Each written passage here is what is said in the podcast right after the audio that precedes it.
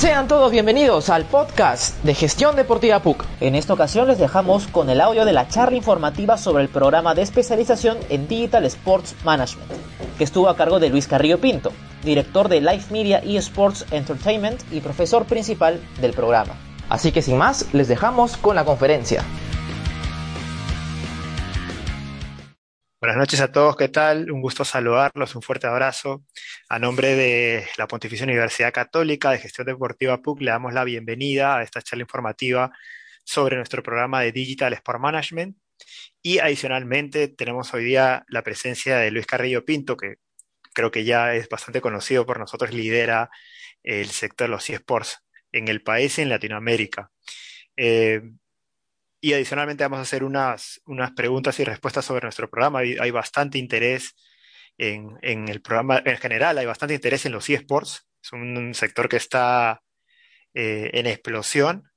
Eh, y eh, hay mucho interés también en el programa y vamos a responder todas sus preguntas con respecto al mismo. Así que bienvenidos todos a los que recién se conectan. Buenas noches, un gusto saludarlos a, a este evento de la Pontificia Universidad Católica del Perú, a Gestión Deportiva PUC. Nosotros nos abocamos a eh, el desarrollo del deporte a través de la gestión, que creo que es una de las, de las patas débiles que tiene el sector deportivo. Necesitamos más gestores en el deporte y en este caso también en los eSports, que es una industria que viene creciendo. Eh, buenas noches, un gusto saludar a todos, bienvenidos. El día de hoy vamos a tener la charla informativa y vamos a hablar sobre los ecosistemas, el ecosistema de los eSports. Eh, a modo de orden, ahora vamos a tener un masterclass de, sobre el ecosistema de los eSports a cargo de Luis y posteriormente tendremos eh, una, testimonios de alumnos que ya pasaron por nuestro programa y que se encuentran trabajando en, los eSports para que, para que cuenten su experiencia y también eh, preguntas y respuestas sobre nuestro programa. Así que bienvenidos. Luis, ¿qué tal? Buenas noches, mucho, mucho gusto y muchas gracias por, por contar con tu presencia el día de hoy. No, Jesús, por favor, eh, eh, a todos buenas noches. Eh, primero agradecer que se den el tiempo el día de hoy para estar en esta charla. Interesante porque es para analizar el ecosistema de los esports, el crecimiento que ha tenido en estos últimos años. muchos de los casos van a estar relacionados por las cosas que nosotros y los proyectos que hemos desarrollado en Live Media Sports Entertainment. En este momento estamos transmitiendo las, las qualifiers regionales al The International 2021 eh, eh, que se van a disputar en agosto en Europa. Todavía no está decidida la sede porque iba a ser en, en, Suecia y, y, Valve está tomando ahora está viendo la decisión de cuál es el país europeo que, cumple todos los requisitos que necesita para que los equipos puedan eh, disputar este torneo que es el, que entrega mayor price pool de toda la historia de los esports, más de 40 millones de dólares. Y en este momento se están desarrollando las clasificatorias sudamericanas que estamos transmitiendo. Pero vamos a hablar de eso y de mucho más, pero entender cómo funciona el ecosistema de los esports, pero por supuesto ver todas las oportunidades eh, laborales que existen en este sector, que como bien mencionaba Jesús, ha explotado en los últimos años debido a la pandemia, eh, mucha gente jugando en casa, eh, teams profesionales que se han organizado, eh, estudios que se han creado, estudios, me refiero al estudios de creación de contenido, de broadcast de eSports, agencias eh, también que están incursionando en los eSports, incluso algunas respaldadas por, agencias de talla mundial. Así que creo que eso es muy importante para el crecimiento y el desarrollo de la industria de los eSports y el profesionalismo.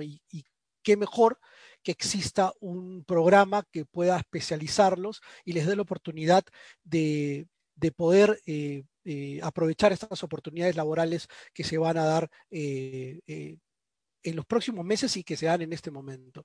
Así que, bueno, este, comenzamos cuando tú lo digas, Jesús. Listo, te agradezco mucho la participación y a todos también, a todas nuestras ya tenemos este, alumnos conectados, exalumnos. Esta es la segunda edición del programa de Digital Sport Management. El año pasado, a final de año, dictamos la primera edición eh, de los primeros alumnos que, probaron o, tuvieron de cerca los, los insights más, más recónditos de este sector a cargo de Luis y eh, Oscar Ugasi, los invitados que, participan en el programa. Así que Luis, eh, nada, muchas gracias y te dejo con, con nuestra audiencia. Perfecto.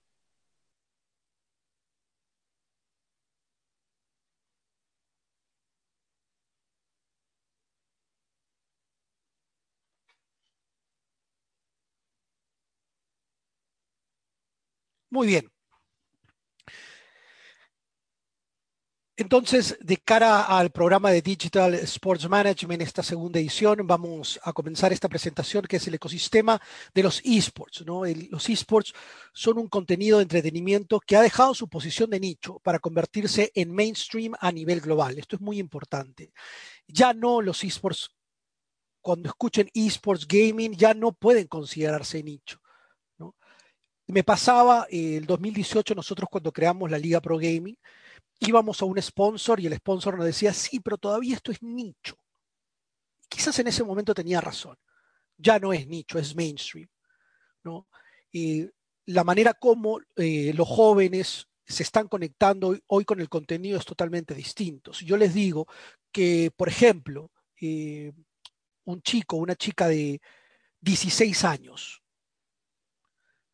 eh, durante el día lo primero que hace es prender la radio de su casa, luego se va al kiosco y se compra su revista preferida y espera a las 3 de la tarde para ver su programa en televisión, yo creo que estamos hablando de un joven de hace 15 años.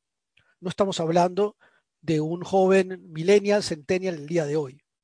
Entonces, la pregunta que debemos hacernos todos los que trabajamos en marketing, en publicidad, en generación de contenido, en gestión, es cómo se están conectando y a qué plataformas se están conectando. Entonces, una de esas plataformas de contenido son los esports. Y los esports, al igual que el deporte, porque son una subcategoría de la industria del entretenimiento, eh, permiten la generación de muchísimo contenido a través de las competencias, pero además la aparición de sponsors. Y los sponsors hacen que todo llegue al siguiente nivel. El deporte tradicional, al no poderse realizar activaciones en los estadios, haber limitaciones en las competencias, porque todos tienen que estar, eh, por supuesto, con, todos los protocolos de bioseguridad y demás, se dan muchas limitaciones. incluso en una Copa América tenemos eh, cuántos contagiados y, con todo lo que significa y el cuidado que tienen estos jugadores, que muchos de ellos están en Europa, imagínense en unas competencias amateur. Prueba de ello es que muchas canchas de pasto sintético, corrijo, todas las canchas de pasto sintético en el Perú están cerradas. ¿no? Cerradas en el sentido para que la gente pudiera jugar libremente, alquilar una hora y poder jugar libremente. Y claro, todos los que estamos en la industria del deporte queremos que una vez esto acabe y que todo este, vuelva a la regularidad. Eh, porque yo tengo muchos amigos en la industria del deporte, he trabajado mucho tiempo en el marketing deportivo. Eh, fundé una, la primera agencia de marketing deportivo hace ya más de 15 años.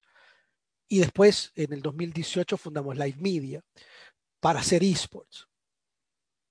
Y claro, este, en, ese, en esa situación, pues los esports, al no necesitar, eh, al ser un contenido eh, netamente digital, eh, es la digitalización del deporte, ha tenido una explosión muy grande en, los últimos tiempos y las audiencias en streaming han reventado. ¿no? Pero, pero ¿cómo se logra esto? ¿Cuál es el roadmap? ¿Qué sucede para que explosione de esta manera los esports. Y vamos a conocer un poco, por ejemplo, lo que nosotros hacemos. ¿no? Yo, un poco quiero contarles en base a la experiencia, porque sí es algo muy importante que ustedes van a encontrar en el programa de Digital Sports Management, que además es eh, único en la región, es que todos aquellos que dictan en el programa de Digital Sports Management tienen experiencia actualmente en esports en organizaciones de primer nivel, ¿no? Infinity Esports, el CEO Diego Foresi, Christian Roque, el CEO de Infamous Gaming, Alejandro Moral, el director regional de Biscos, Andrés Valencia de First Blood, Javier Oswald, que ha sido el, el, el, Chief Revenue Manager de OG, el bicampeón mundial de Dota 2, está con nosotros, nada más y nada menos. Entonces, en base a esa experiencia uno, no puede decir, bueno, esto es lo que funciona o no funciona en los esports. Así funciona el ecosistema después de tanto tiempo haber trabajado. Y estas son las plataformas que, por ejemplo, nosotros actualmente tenemos. Es la Movistar Liga Pro Game, que es la Liga Profesional de Esports del Perú, el Festival Lima Games Week, que ya se va a realizar el 21 de julio al 25 de julio, el canal Live Esports, donde se transmite el Dota Pro Circuit Sudamérica, y tenemos también G Radio, que es un proyecto que estamos en, relanzamiento, que es una radio solo para gamers. Y quiero llevarles eh, un poco para resumir lo que está sucediendo. No es algo que, que, que recién lo hemos descubierto. Ya hace seis años, Megan Greenwell, la editora de la revista ESPN, en una portada eh, en la revista ESPN decía lo siguiente. Los esports conectan con una audiencia joven, diversa y sumamente digital. Entonces, tomemos en cuenta cuál es la diferenciación de los esports. Los esports conectan con una audiencia joven, diversa y sumamente digital. ¿Y qué quieren las marcas el día de hoy? ¿No quieren una audiencia joven? ¿No quieren que sea diversa? ¿No quieren que sea sumamente digital? ¿O se imaginan a un... Porque vamos a hablar las cosas claras, por eso estamos en un ambiente académico. ¿O qué hace un chico de 16, 17, 18, 19, 20 años? Está esperando el domingo ver el partido este, con, su canchita ya lista, es por Huancaya y Ayacucho. No está, pues es una realidad, no está pasando eso. Y me encanta el fútbol, pero no está pasando eso. eso. no está pasando. Y hay una producción detrás inmensa, detrás del Sport Huancayo y Ayacucho, porque hay que llevar un montonón de cámaras a Huancayo para que se puedan realizar eso, eso, ese, tipo de, de entretenimiento. Hablo cuando se podía jugar en provincias, ahora todo se hace en Lima. Pero cuando sucedía, pues imagínense la inversión que, que era requerida quiero mostrarles un video, ¿no? Un poco de lo que nosotros hacemos también. ¿no? Nosotros hemos desarrollado el Dota Pro Circuit Sudamérica, que es eh, la competencia que clasificó en puntaje, sumado a las majors, a Thunder eh, Predator y a Beast Coast, a The International. Ya hay dos equipos que han clasificado directamente al, al que es llamado el Mundial de Dota 2, que tiene más de 40 millones de dólares en premios y que se va a jugar en agosto. Así lo presentamos. Ah. Un segundo, por favor. Creo que tengo que compartir con audio. Deme un segundo, por favor.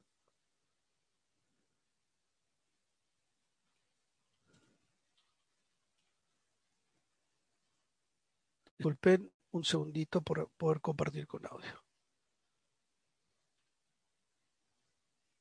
No dominó la segunda temporada y aseguró su lugar en la siguiente Major. Para Coast hay dos caminos. Ganar, clasificar a la Major y obtener los puntos necesarios para ir directamente a la International. O perder y forzar un tiebreaker contra Thunder Predator.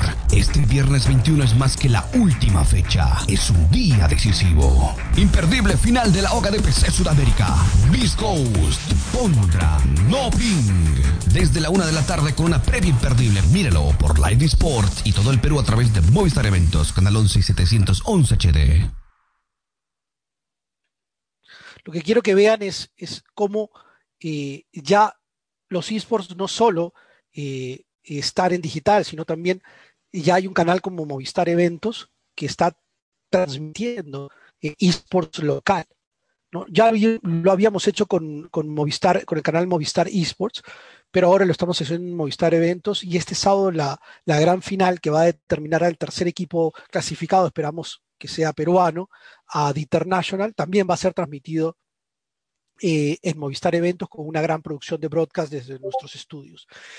Y lo bueno para nosotros es que la Liga Pro Gaming, que acá en el Perú es la Movistar Liga Pro Gaming, eh, no solo tiene alcance eh, local, sino que también en toda la región es conocida la Movistar Liga Pro Gaming porque hay muchos equipos de otros esports que participan, de StarCraft, de Mobile Legends, de CSGO, de Dota 2, e incluso ya hemos lanzado eh, la Liga Pro Gaming Bolivia. El Dota boliviano demostró su potencial a nivel internacional. Esta historia no ha terminado, recién empieza.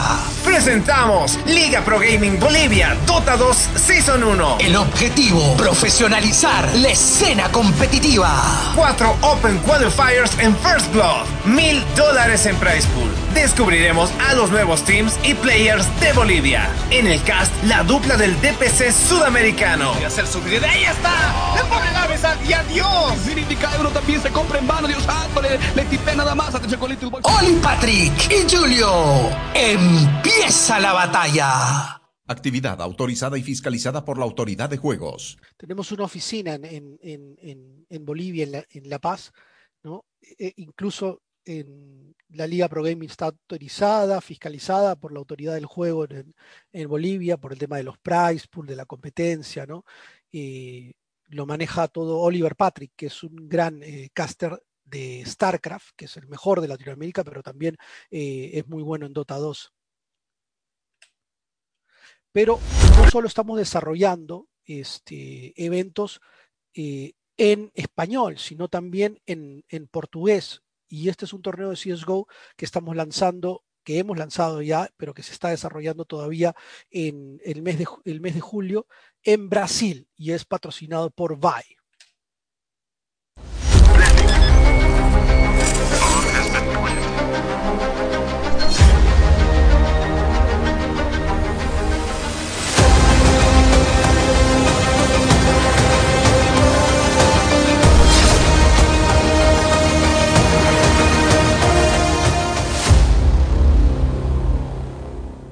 Todo esto es con una producción acá en el Perú, lo que habla muy bien de los peruanos, que estamos en la capacidad de exportar contenido también. Hemos llegado ya a esa etapa en la que las empresas de la región nos contratan para desarrollar este tipo de proyectos. Y eso creo que es sumamente importante. Bueno, los esports pues tienen, es una audiencia global, ¿no?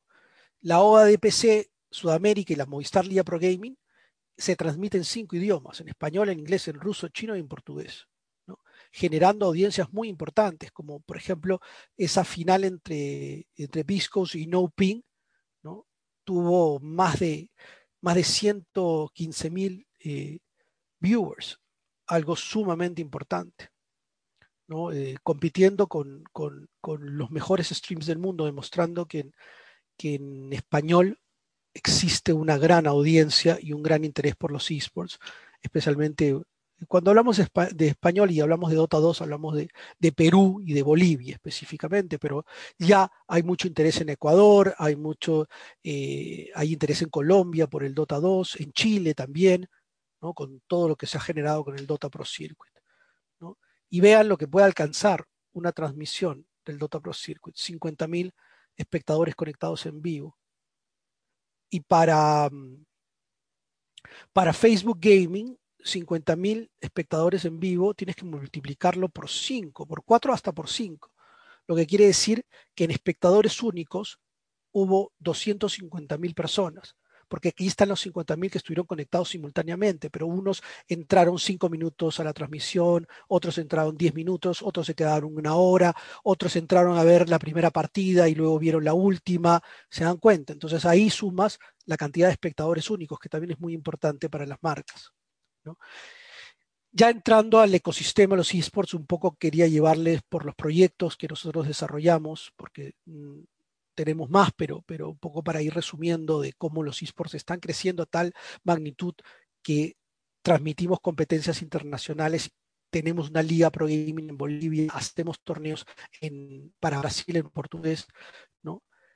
Primero que algo que entiendan que es fundamental, ¿no? Que gaming no es lo mismo que esports.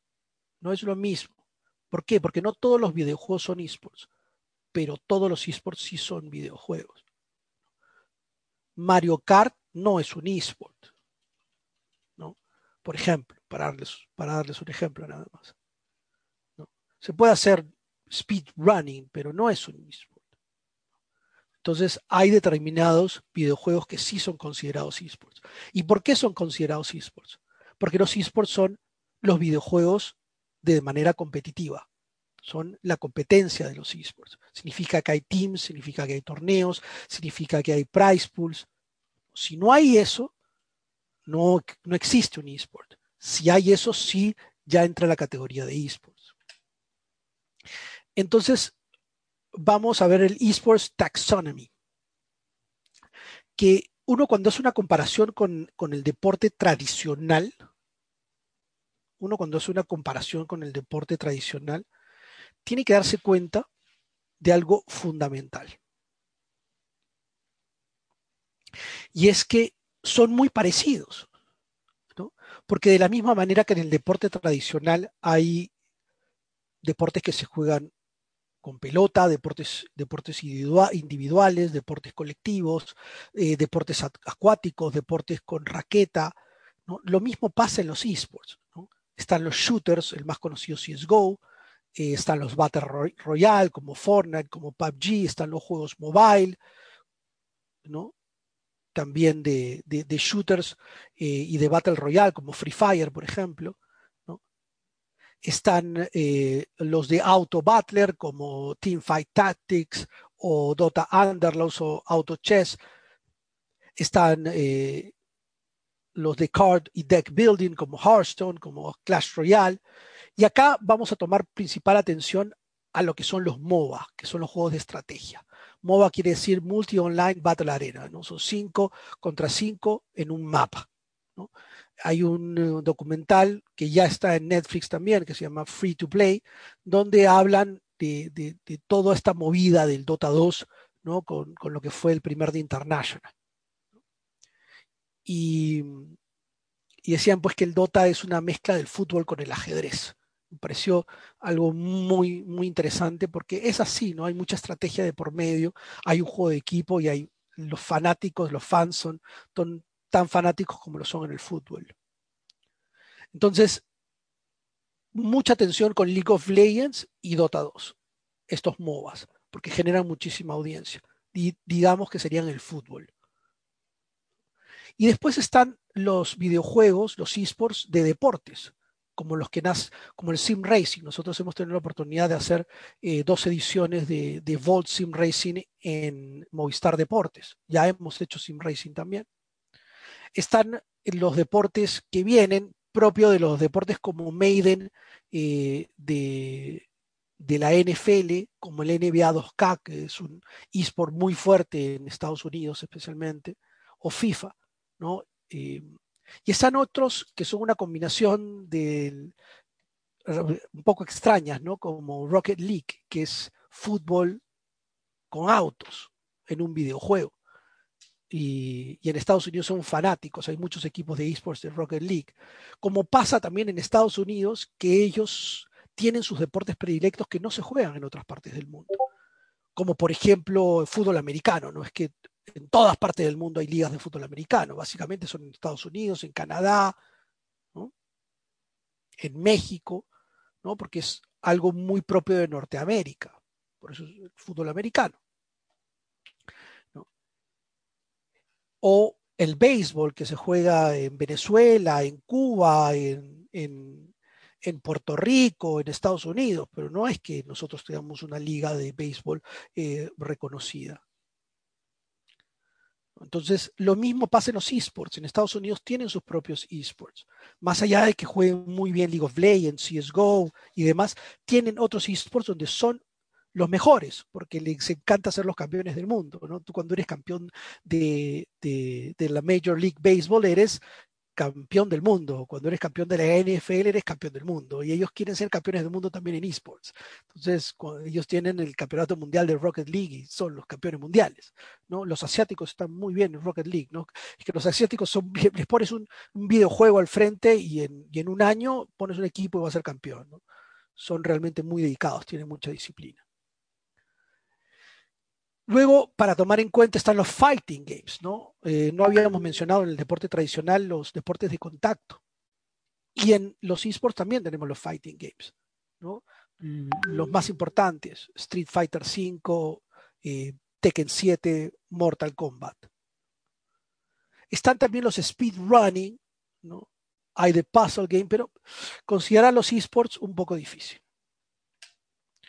Y aquí sí tenemos el ecosistema para entenderlo y para diferenciarlo del deporte tradicional, porque yo creo que mucha gente que está en esta presentación, y quizá viene el deporte tradicional, como es mi caso. Mi nickname es Outsider. Pues yo vengo del deporte tradicional toda mi vida. Es más, he tenido un programa de televisión que se llama El Show de Goles. yo vengo del deporte tradicional. No he visto un solo partido de Perú en la Copa América, imagínense. Bueno, vi uno, vi, vi, una parte del primero. Pero no es que sigo, a veces veo los partidos de, Municipal cuando juega con, cuando juega y tengo la oportunidad de, para, poder conversar porque mi papá es fanático del Muni. Y siempre me pregunta, ¿y el Muni? ¿Y el Muni? Entonces tengo que estar enterado un poco. Más allá de eso no veo, pero me veo cinco seis partidas de Dota al día de repente, o estoy viendo cómo van los resultados y sigo todas las competencias. Entonces, realmente es, algo que me ha absorbido totalmente y estoy sumamente emocionado y apasionado de todo lo que veo con, lo que pasa en, en, la escena del Dota 2. Y algo muy importante, si ustedes se dan cuenta y comparan un ecosistema del deporte tradicional con el de los esports, este es muy parecido. Pero acá yo no veo la palabra federación, ni veo la palabra comité olímpico, ni nada. Acá el dueño de, la jugada, como se ha puesto de moda, el que corta el jamón, es el dueño del juego. Es el publisher. El que tiene el IP, la propiedad intelectual. Acá el que corta el jamón es Valve. Aquí el que corta el jamón es Riot. Acá el que corta el jamón es Ubisoft. Y todos los demás publishers. El que es dueño del juego es dueño de todo. Ellos deciden qué torneos y ligas oficiales se crean, qué torneos y ligas amateurs se crean. ¿No? Son los que tienen contacto con los equipos, para los torneos oficiales. ¿no? Nosotros tenemos una muy buena relación, por ejemplo, con Valve por Dota 2. Y por CSGO, haciendo cosas interesantes también, ¿no? que son los principales esports de Valve. Entonces, todo está primero centralizado en el publisher. Luego tenemos los torneos y ligas, que tienen operadores nosotros tenemos una liga que es la Movistar Liga Pro Gaming. Y tenemos uno, y somos un operador que es Live Media, Esports Entertainment. Y tenemos una liga. Y tenemos streaming en nuestros canales de Facebook Gaming.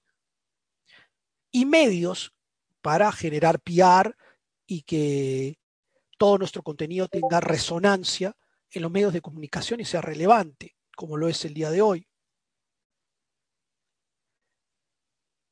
Los torneos ¿no? Los torneos tienen operadores que tienen toda una infraestructura. Nosotros tenemos unos estudios, tenemos tres estudios conectados en Camacho. Estudio de analistas, estudio de casters, tenemos un estudio de croma, ¿no? Y acá, muy importante, los fans. Todo está conectado con los fans porque los fans ven los streamings, los fans ven los, todos los, torneos, juegan el videojuego, están conectados con los equipos, ¿no? están conectados con los jugadores que juegan en los equipos. Los torneos y ligas y los operadores eh, conectados con las marcas e inversionistas que quieran invertir en el sector. Existen dos tipos de, de marcas que invierten en los esports, endémicas, todas las que están relacionadas con la tecnología para, para el gaming, para los esports. Por ejemplo, la PC y todos sus componentes, la tarjeta gráfica, el procesador,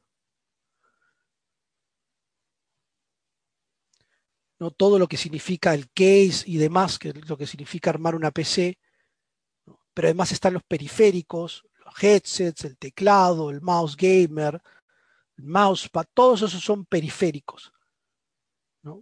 Y están las marcas no endémicas. Las marcas no endémicas son aquellas marcas que no tienen nada que ver, o sea, no, no, no, no, no funcionan para jugar mejor esports, pero no, funcionan, son parte de la tecnología, pero sin embargo quieren ser parte del sector. Los snacks, las bebidas, eh, artículos de, cuidado personal.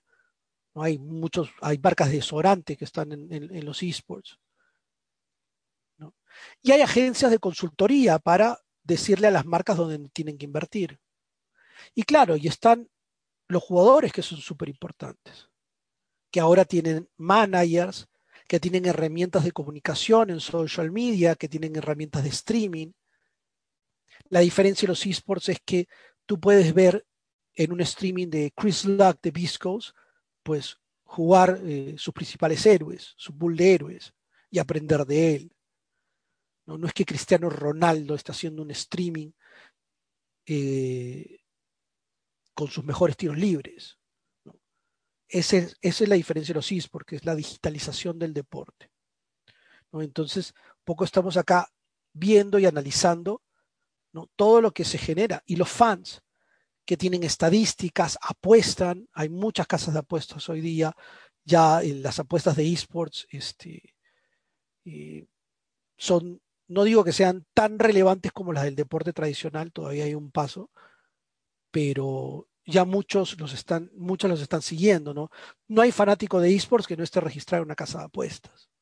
Y son muchos. Si hay 2.5 millones de cuentas de Dota 2 registradas actualmente en el Perú. Entonces, sí estamos hablando de un mercado súper importante.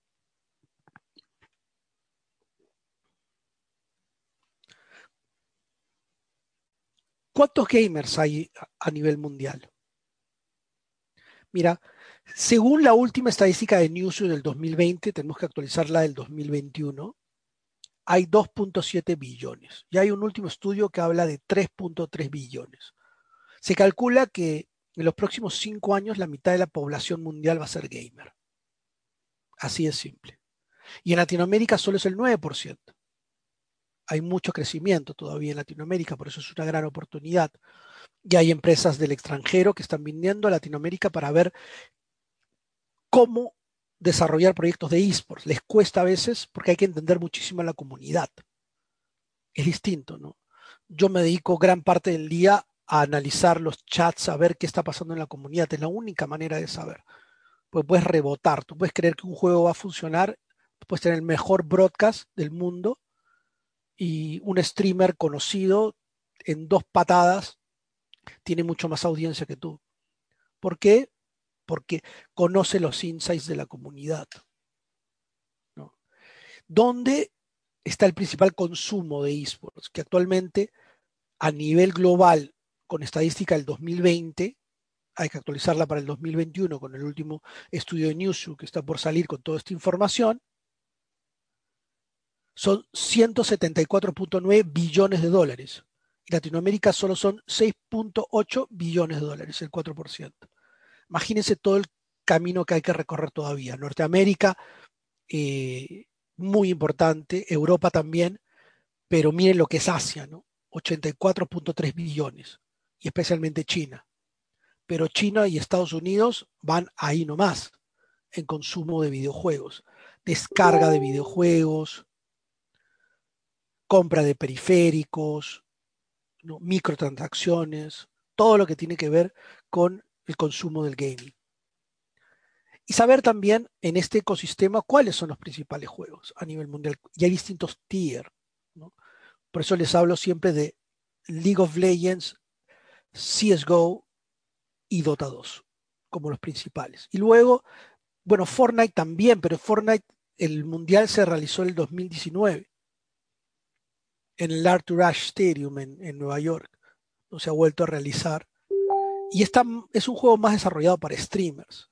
¿no? Hay, una, hay, un, hay la posibilidad de tener el room de espectador. Nosotros lo tenemos, por ejemplo, somos una de las pocas empresas de Latinoamérica que lo tiene. ¿no? Y hacemos torneos de Fortnite con room de espectador. Está StarCraft, está PUBG, y luego están otros que todavía no pueden considerarse esports al 100%, ¿no? Como FIFA. hay, hay, una fiebre ¿no? de, torneos de FIFA, sí, pero no tienen audiencia. Lo único que tiene audiencia es el eWorld a fin de año o a, mitad de año, cuando hacen una gran producción de estudios y van los mejores del mundo. Si no, no tiene mucho interés. ¿Y qué hacemos a nivel local? Quería mostrarles este reel de la Movistar Liga Pro Gaming, ¿no? Para ver cómo a nivel local hemos desarrollado competencias de esports.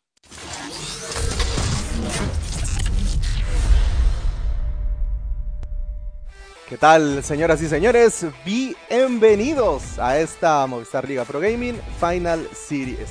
Estamos por ver la última competencia del año. Los mejores equipos de Sudamérica van a Vamos a ver entonces ahora el perfil del trueno.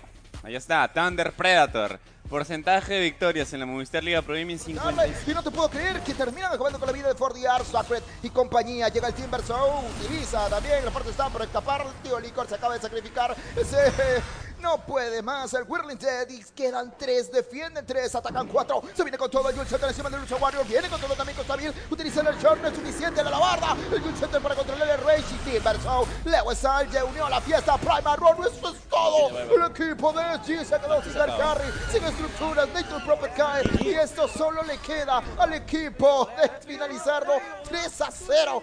Brutal lo que vimos en esta Final Series. El equipo de SG Sport no pudo, a pesar de que le fue bien Sí, a pesar de que le fue bien el early, hizo muy buenos kills. En minuto 10 ya se le apagó toda la, toda la lucecita de sí. ¿no? Thunder Predator ya dijo, este es, mi, este es mi torneo, voy a ganar 3 a 0. Y eso es lo que, lo que vimos en este torneo, ¿no? Eh, creo que King Ardía ahí, creo que falló. Y ahora sí, pentacampeones. Entonces Thunder Predator con este trofeo en la mano y con el MVP por allá. Nos despedimos, gente. Así que espero que la hayan pasado.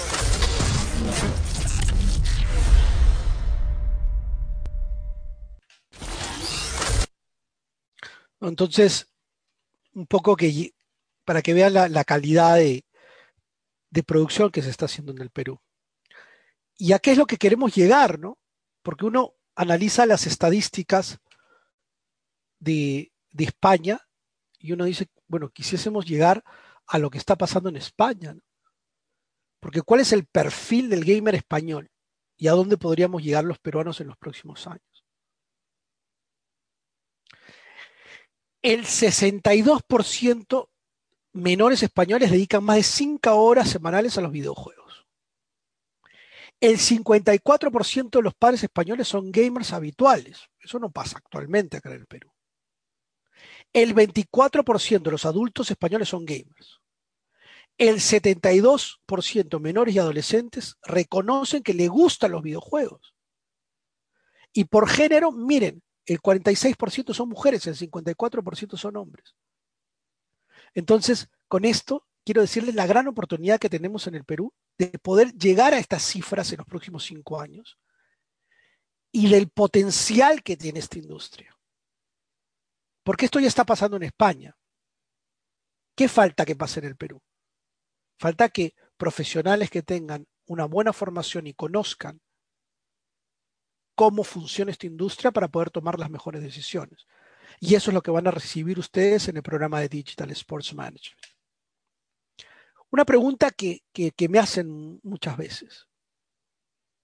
Luis, ¿y, ¿y por qué los esports sí sobrevivieron a la pandemia del COVID-19 y no el deporte tradicional?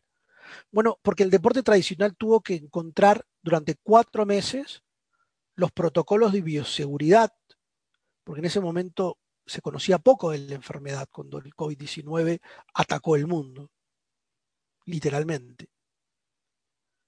Entonces, hasta que encontraron los protocolos de bioseguridad, recién eh, se pudo reiniciar las ligas de fútbol.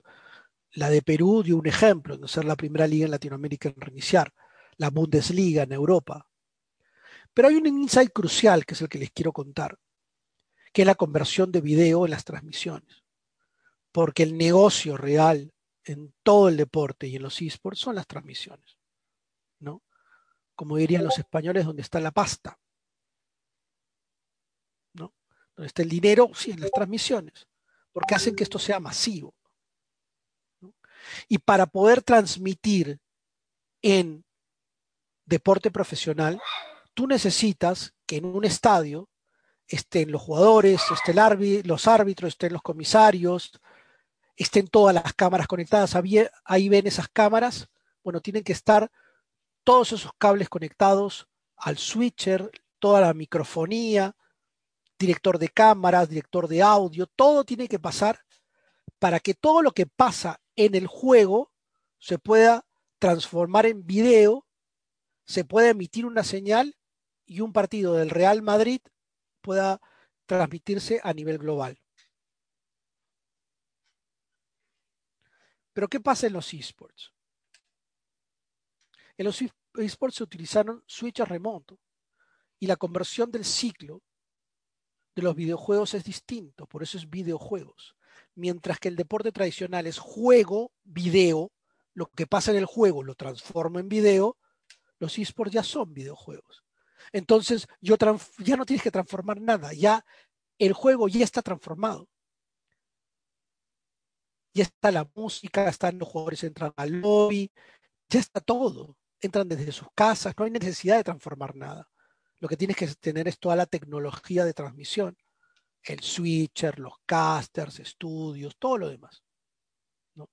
Entonces esto permitió que los jugadores se conecten del lobby y la partida directamente de sus casas, desde Gaming House, y los casters también se puedan conectar en vivo, sin necesidad que estén en el estudio, por ejemplo, a través de switches remotos. Muy importante los equipos, juegan un papel fundamental. Son llamadas organizaciones en los esports. Los equipos de esports cuentan jugadores eh, con los jugadores, por supuesto, un equipo de Dota 2 tiene cinco jugadores, y el staff es siempre liderado por un CEO, un CEO que puede tener 22 años, 20 años. Tienen un team manager que es el coordina los scrims, coordina los horarios de todos los jugadores, los almuerzos, las cenas, el desayuno y todo lo demás. Está pendiente de todo lo que pasa con los jugadores. Tiene un marketing manager para los sponsors, un content producer. Muy importante el contenido acá es decisivo y es muy pensado en digital, algo que a las marcas les gusta muchísimo. Y hay otros que, bueno, han dado un paso más, tienen entrenador, analista, psicólogo, nutricionista. ¿no? Entonces, en los eSports la producción de contenido es vital para conectar con los fans y esto ya lo sabemos. No todos los que estamos en eSports, por eso estamos muy enfocados en el contenido en digital. Hace este último año hemos visto unos videos alucinantes de los equipos de, por ejemplo, el fútbol profesional en social media. ¿Y por qué no los hicieron antes? Si tienen todos los recursos del mundo para hacer unos grandes videos. O sea, recién tuvo que aparecer la pandemia para, transformarse digitalmente. Porque el Manchester City y otros ya lo hacían.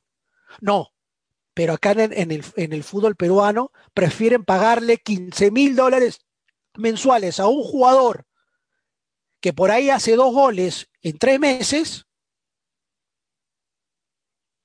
se lesiona, no juega seis meses, le tienes que pagar todos los meses 15 mil dólares, termina su contrato, se va a otro equipo y en el primer partido te hace dos goles. A ese mismo jugador que le pagaste 15 mil. ¿Por qué mejor no invierten en contenido? ¿Por qué no mejor invierten en crear un departamento de esports? Bajo esa lógica, recién hace un año se han puesto a hacer contenido. ¿No? Porque todo se ve en los sueldos de los jugadores. Entonces, este, el contenido es fundamental para conectar con la audiencia. Y bueno, hay equipos como OG, ¿no? que, que, que en el último año ganaron en el 2019, ¿no? porque se realizó de International, ganaron 15 eh, millones de dólares en International. Otros como Team Liquid, como Paris Saint Germain, que tomó una sabia decisión después de haber tenido un fracaso en League of Legends con un equipo propio que era manejado por su director deportivo, que sabía mucho de deporte tradicional, pero no sabía nada de esports y creía que contratando a los mejores jugadores de League of Legends de Europa iba a tener un gran roster y no se daba cuenta que tenía que formar un equipo que se lleve bien, porque contratas a cinco estrellas, ¿no? Y a veces, este, no muchas estrellas pueden brillar en, en el mismo firmamento, ¿no? eso te puede resultar contraproducente. Los jugadores son súper importantes, ¿no? Al igual que en el deporte tradicional y en todos los negocios de entretenimiento, así como en el cine los actores son importantes, son los grandes protagonistas, los talentos. Y en el caso de los esports, los jugadores son los principales actores, porque de ellos depende eh, el, resultado deportivo, de ellos depende el contenido, ¿no? Tener una entrevista con No tener una entrevista con algún jugador importante es, es vital. Y en los esports, eso sí, a diferencia del deporte tradicional, los que se llevan los premios son los jugadores. Hay un porcentaje para la organización, pero los premios son para los jugadores. No, y el contenido se maneja de manera distinta. Yo acá salgo con, con No Tail, que tuve la oportunidad de visitarlo en Berlín. Él estuvo para Lima Games Week 2019 y tuve la oportunidad de visitarlo en la OG Night y en el lanzamiento de True Sight. Eh, fue espectacular en la premier y ahí estoy con el Aegis en, la mano. Una foto que quería compartir con ustedes, poco para que, porque no, no, no, no lo digo desde, la desde el aspecto personal, sino que los profesores que están en el programa de Digital Sports Management, todos tienen este tipo de experiencias. Oscar Ugaz ha sido el Business Digital Manager del Real Madrid. Él les va a dar clases. ¿no? Ojo que la situación de pandemia ha forzado a que muchos profesionales el día de hoy se dediquen a la docencia. Y está bien. Pero yo creo que es bueno tener eh, algún bagaje, autoridad y también la capacidad de docente y la pasión del docente para hacerlo. Bueno, todos los profesores tienen una gran experiencia y además tienen mucha facilidad de comunicación. Así que por ese lado estén totalmente seguros que van a, van a eh, divertirse, pero además van a aprender mucho y van a aprender de los mejores. No lo digo por mí, lo digo por el staff que, trabaja, que, que, va a ser parte de, y es parte del programa de Digital Sports Management. Y además, certificado por la Pontificia Universidad Católica del Perú. Eso creo que es súper importante, así que con mucho orgullo se los digo. Y hablando de No Tail, yo tuve la oportunidad de, volver, de devolverle la, visita en Berlín pero en el Perú ya estamos haciendo eventos de primer nivel. Ese background que tengo, son las pantallas de, de, nuestro escenario en Lima Games Week. 60, 60 metros cuadrados de pantalla. Una barbaridad. Para que No Tail, el bicampeón mundial de Dota 2 con OG Sports, esté en Lima.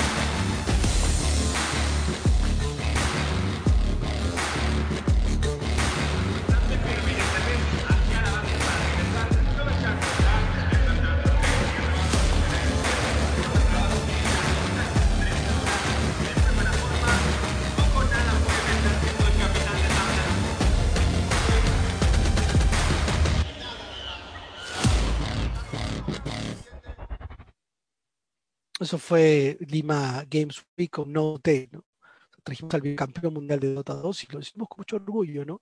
Y lo hicimos como una inversión de, mostrar de lo que Live Media Esports Entertainment podía hacer en los esports acá en el Perú. Traer a la gran figura de, los esports a nivel mundial. Y el gran, gran jugador de Dota 2 de OG, el bicampeón mundial. Los publishers, súper importantes, ¿no? Porque son los dueños del IP, el IP, IP owners, ¿no?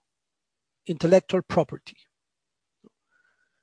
y son los que generan estos circuitos, ¿no? Valve con Dota 2, con el Dota Pro Circuit, ¿no?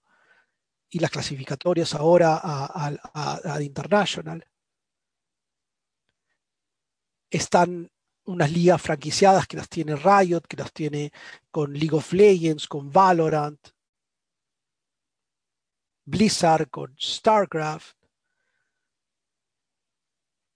Y hay juegos que, que, han generado este tipo de ligas, ¿no? Como la liga de Call of Duty, de Overwatch, ¿no? De League of Legends, ¿no? European Championship también de League of Legends. Y están los TOs, que son los Tournament Organizers. Nosotros, por ejemplo, Live Media Esports Entertainment, además de ser eh, agencia de, de, esports porque hacemos torneos personalizados para marca, además de, de hacer festivales, eh, bueno, somos Tournaments Organizers porque organizamos la Movistar Liga Pro Gaming y además este, hacemos broadcast profesional de torneos internacionales. Pero hay otros que tienen una gran relevancia y muchos años de experiencia a nivel mundial, ¿no? como el caso de SL, la E-League en Estados Unidos, DreamHack, PGL. ¿no? SL y DreamHack son una misma empresa el día de hoy. Ahora, los jugadores de esports, ¿no? se dan de igual a igual con los deportistas que más ganan a nivel mundial. Y uno pensaría que son los futbolistas los que más ganan, no. En un solo torneo, Rolly McRolly, McElroy, golfista, ganó 15 millones de dólares en la FedEx Cup. En la FedEx Cup. Hossein Ensan en el World Series of Poker ganó 10 millones de dólares. Rafael Nadal en el US Open, 3.850.000 dólares. Y ahí nomás están los jugadores de, de Dota 2 y Kyle Buga Gearstuff de Fortnite ganó 3 millones de dólares en el Mundial de Fortnite del 2019. Y de ahí vienen tenistas, eh, corredores, golfistas, ¿no? e incluso el Tour de France da 550 mil dólares al ganador. Entonces vean lo que se está pagando en los esports el día de hoy. Las plataformas de streaming, muy importante conocerlas. ¿Cuáles son las principales? Se habla mucho de Twitch, sí, es la más importante a nivel mundial. Facebook Gaming, con mucha fuerza en Latinoamérica, especialmente en el Perú, en Bolivia, agarrando fuerza en Colombia, en Ecuador, pero por ejemplo en Argentina, Brasil y Chile es Twitch. En México está agarrando fuerza Facebook Gaming. YouTube, que también tiene, este, por ejemplo, en Free Fire hay muchos que juegos mobile está bien segmentado para YouTube. Free Fire tiene su propia plataforma que es Buya. Los streamers también son súper importantes. Son los grandes protagonistas de la escena junto a los pro players. Su empatía con la audiencia, habilidad para destacar en un videojuego y estilo irreverente puede hacer de un streamer un profesional exitoso en el mundo de los videojuegos y generar ganancias millonarias. ¿No?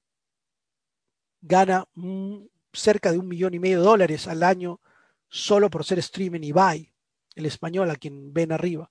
Mr. Choco, ¿no? también otro de los streamers más importantes del Perú en Dota 2, por las enormes audiencias que genera más de medio millón de seguidores en su página de Facebook. Y además es un referente de la, de la comunidad y para las marcas que lo patrocinan. Los casters, ¿no? porque son los expertos en la narración y el análisis del juego. Otros protagonistas, actores de este ecosistema en los esports, del broadcasting de esports. Pero tienen conexión con la audiencia, pero además saben de, de, del juego. Pero puedes poner a cualquiera, tienen que ser reconocidos por la comunidad. Ahí está Masoko, que ha sido un ex pro player, Mijo, que ha sido un ex pro player, Julio, que es el, el, el, caster de Dota 2 número uno de Bolivia, está en Perú acá trabajando con nosotros. O sea, hemos traído un caster desde Bolivia. La audiencia de esports creciendo sostenidamente. Para este 2021 se proyecta una audiencia, un crecimiento de la audiencia de 14.4 4%. Gran parte de esta audiencia está en, en, Asia. El 53% de, de, de, de, los entusiastas de esports estaban en Asia. Está, hay la diferencia entre los casuales y los entusiastas. Los casuales son los que juegan eh, de vez en cuando una, una, partida de FIFA o juegan en mobile, ¿no? Y están los, los entusiastas que sí son los que juegan regularmente y además están acostumbrados a seguir los torneos, a ver las partidas, conocen de las comunidades, ¿no? ¿Tiene oportunidad los esports en la TV? Sí, bueno. Nosotros mismos lo hemos visto con el caso, con la final de la OGA DPC Sudamérica, que se transmitió en Movistar Eventos. Y este sábado se transmite la gran final de la Liga Regional de, la, de las Qualifiers ad International en, también en Movistar Eventos este sábado a las 3 de la tarde. Es un contenido diferente porque no pueden interactuar directamente no, no puedes entrar al chat de la televisión, no existe. Lo puedes hacer a través del streaming. Pero lo que sí hace la televisión es masificar este contenido y darle relevancia y darle resonancia. Y eso es muy importante desde la parte de, de, del marketing y el crecimiento de la escena de los esports. Si en el Perú los esports están en televisión es por algo. ¿no? Y los medios de comunicación cada vez dan de, ya secciones únicas de esports y de gaming como lo tiene RPP, como lo tiene el comercio, como lo tiene Libero. Pero le da una cobertura con secciones especializadas donde incluyen esports, videojuegos, mundo geek, tecnología. Pero ya está pasando eso en el Perú. O sea, no es que están escondidos. Una noticia de Viscos o de Thunder Predator puede tener tantas vistas o más que cualquiera de deporte tradicional. Les hablaba de las marcas endémicas y no endémicas, ¿no? de las diferencias. Las marcas endémicas son aquellas relacionadas a la tecnología necesaria para jugar videojuegos. Consolas, periféricos, laptops, piezas de computadoras, monitores, tarjetas gráficas, procesadores, coolers. Y las no endémicas aquellas que quieren relacionarse con el target, pero que no están relacionadas a la tecnología. Bebidas, snacks, golosinas, artículos de cuidado personal, comida rápida, finanzas, e-commerce inclusive una marca de autos que hace poco patrocinaba a Thunder Predator. Y cada vez hay más marcas interesadas en estar asociadas a través de equipos, ligas, eventos. ¿Cuáles son los esports que generan mayor audiencia a nivel global? Primero el, League of Legends, y esto es información de esports charts porque tenemos que compararlo con la última vez que se realizó de International, que fue el 2019. Recién se va a volver a hacer el 2021. 137 millones de espectadores. The International tuvo 88 millones, el Intel Masters de CSGO en Katowice, en Polonia, que es una ciudad considerada la ciudad de los esports. La Star Ladder Major en Berlín, y otra vez League of Legends con el Mid Invitation. No, pero Dota 2 ahí segundo. El deporte tradicional, los esports, bueno, la Federación Peruana de Fútbol incluso ya, ya ha organizado torneos de, FIFA. Flamengo en Brasil tiene equipos de CSGO, de League of Legends. Ojo, Brasil en esports es otro mundo. Ellos están a primer nivel. Tienen los mejores de los mejores equipos de CSGO a nivel mundial han sido campeones mundiales de CSGO. Y en Estados Unidos, ¿no? Que te hacen la NBA 2K League de una manera súper profesional. Miren ese estudio. Entonces en los esports es mucho enfocarse al broadcasting. ¿Cuál es el futuro de los esports? Nos preguntamos. Bueno, le preguntaron, ¿no?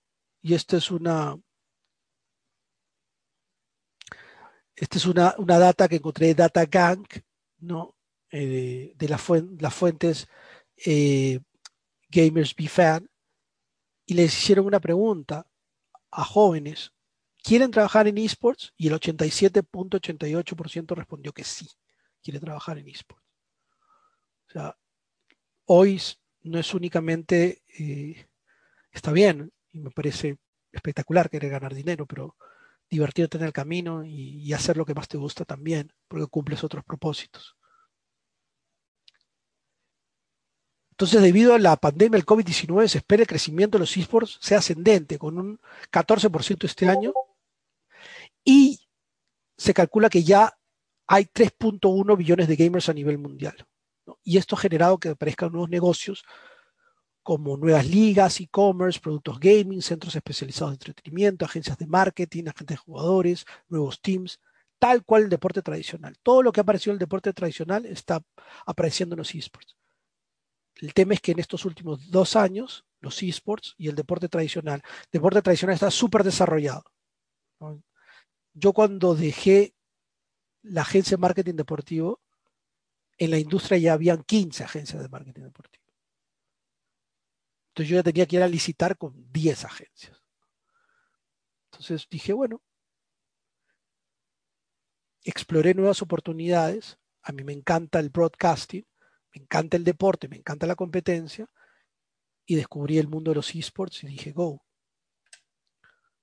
Y dejé todo, ah, dejé toda mi carrera en el deporte tradicional para, para meterme de lleno en los esports. El futuro inmediato, mucho ojo con los esports mobile. Según un estudio reciente de OMG Fuse y Estatista,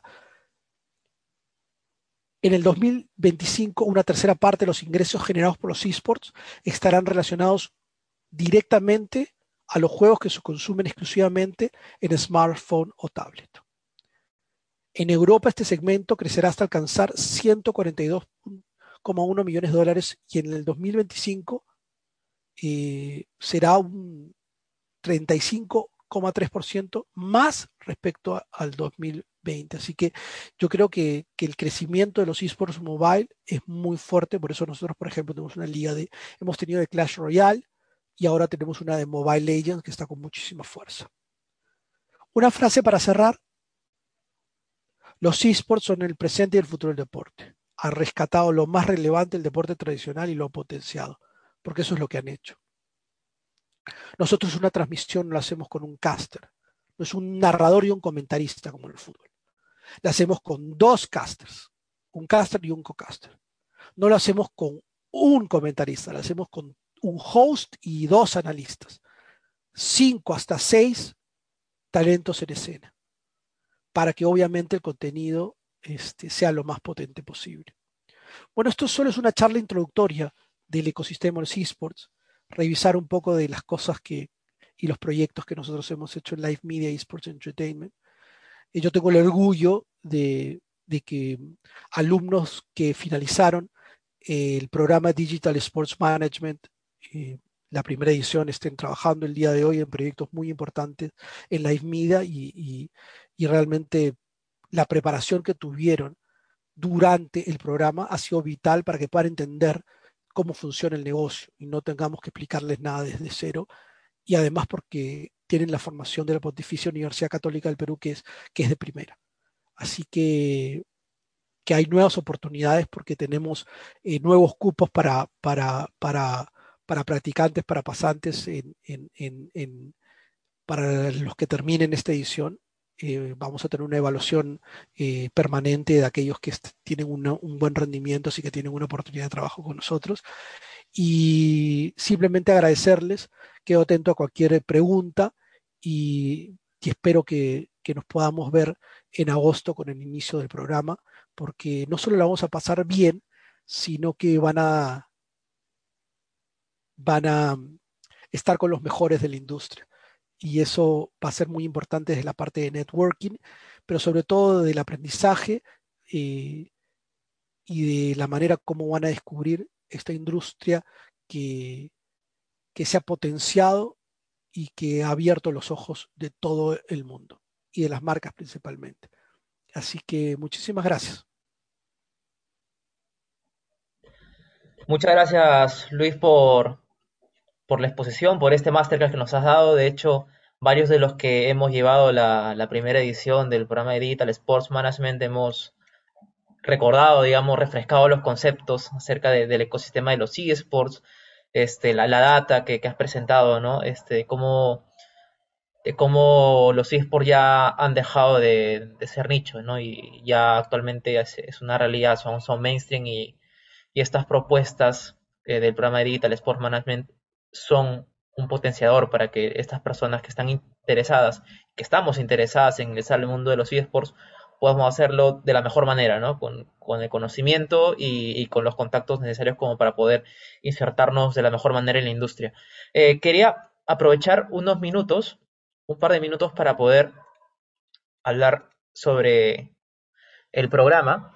De hecho, como bien lo comentó Jesús al inicio y también un poco, un poco Luis, Estamos actualmente en etapa de inscripciones para la segunda edición del programa de especialización en Digital Sports Management. Iniciamos este 4 de agosto. La preventa eh, está, bueno, termina el día de hoy, este, pero digamos que justo tomando en cuenta que hemos recibido, digamos, muchas solicitudes de, personas que recién se, han estado enterando, ¿no? De, la propuesta del programa, que de todas maneras este, requieren revisar un poco más, yo les recomendaría que nos escriban. Les hemos este, enviado por WhatsApp, digamos, el enlace para esta reunión. Les recomendaría que me puedan escribir para tomarlos en cuenta. Y si es que me escriben en este momento, la preventa se les mantiene a ustedes hasta, bueno, digamos que hasta que puedan terminar su, inscripción. Para, para, el público general, esta preventa termina el día de hoy, aprovechando de que varios se han interesado mucho por, por conocer más del programa, que quieren conocer un poco más de detalles. Además de que ahora le vamos a resolver, vamos a resolver todas sus dudas, tanto en temas de conocer un poco más la, idiosincrasia del sector, ayudarlos también con temas técnicos del programa, este, les podemos dar un tiempo adicional para que puedan tomar su, la decisión, ¿no? Pero sí les, este, les pediría que nos puedan escribir en estos momentos. Ahí este, Leonardo dejó los enlaces para, para escribirnos por WhatsApp, cosa que sí nos anotamos y a ustedes los consideramos y solo a ustedes para que puedan todavía tener el beneficio de la preventa. Así que ya, perfecto, estamos, ya estamos recibiendo este, los primeros mensajes. Así que, tal cual, quienes nos escriben en estos momentos, les podemos mantener el, digamos, el, tema de la preventa. Ya para el resto, a partir de mañana, pasamos con el precio habitual. Eh, nuevamente, empezamos el 4 de agosto hemos tenido una muy buena acogida. De hecho, este, agradecemos mucho el, interés que, han, tenido los alumnos para poder este, matricularse. Eh, de hecho, ya tenemos a varios alumnos aquí presentes, alumnos de la, de la primera edición. Y justamente por ello quería eh, aprovechar para darle el pase a dos compañeros míos este, que han llevado la primera edición del programa de Digital Sports Management. Ellos son Diego Kobayashi y Alexandra Rengifo, a quienes le voy a dar el pase en estos momentos, este, para que nos cuenten un poco más ¿no? sobre su experiencia en, el programa y, que nos cuenten cómo, cómo ello les ha ayudado tanto para poder insertarse en el sector en tema de conocimientos y contactos, y además de que ahora actualmente estén este, trabajando en eh, Live Media. Así que nada, si gustas, este, podemos comenzar contigo, Alejandra. Te puedo dar el, pase para que puedas este, acompañarnos con tu testimonio. ¿Qué tal? ¿Cómo estás, Ale? ¿Qué tal? Buenas noches con todos. Mi nombre es Alexandra Rengifo. Eh, soy alumna de la primera edición. Em, bueno, yo llegué como, bueno, casi de casualidad, vi un anuncio en Facebook y bueno, lo vi como la oportunidad de poder dedicarme a lo que más me gustaba. Eh, yo juego videojuegos desde que tengo uso de razón y en verdad era una, algo que no, no, podía, no podía dejar pasar. Y bueno, realmente yo eh, recibí más de lo que esperé eh, en el curso. tuve la oportunidad de que me enseñen eminencias como Oscar Ugaz, Luis Carrillo, y mm, bueno, eh, en cuanto a conocimientos, eh, te dan todo lo que es la teoría para poder insertarte en, en esa industria. Y no solamente la teoría, sino que también eh, la práctica. tú sales con un proyecto y tienes el coaching de, de Luis y de, de, Oscar para que puedas llevar a cabo el, el proyecto más adelante. Em, en cuanto a mi pasantía, eh, bueno, tengo la, oportunidad de trabajar en, la IPIDIA, eh, de poder trabajar codo a codo con personas que trabajan en esports desde hace muchos años. Y como me dice Luis, todo es un aprendizaje constante. el aprendizaje no ha parado desde que ingresé al curso y todos los días, incluso, em, bueno, eh, esports es siempre estar actualizado. Es siempre estar al tanto de, de, de, lo que sucede en el mundo de los esports, es estar eh, muy al tanto de los insights de, del mercado gamer. Y mm, bueno, hoy estoy muy feliz de, de, haber llegado hasta aquí. Es, eh, es, es, siento que, que, que no me equivoqué, que estoy donde debo estar. Y bueno, eso por mi parte es lo que podría compartirles. El, este mundo es, es, muy bonito y yo creo que no, no se van a arrepentir. Muchas gracias, Ale, este, por, por, tus palabras y bueno, por contar tu experiencia, ¿no? Este, con Ale hemos sido este, compañeros en la primera edición, hemos compartido todas las clases de, de, del curso y, y, y, bueno, tú también puedo dar fe de, de, de esas horas tan enriquecedoras, ¿no? De que hemos tenido con, con Oscar, con Luis, este, los invitados, ¿no? Estuvo Diego Foresi, estuvo Cristian Roque, estuvo Rodrigo Vázquez, este, hablándonos de Lima Games Week.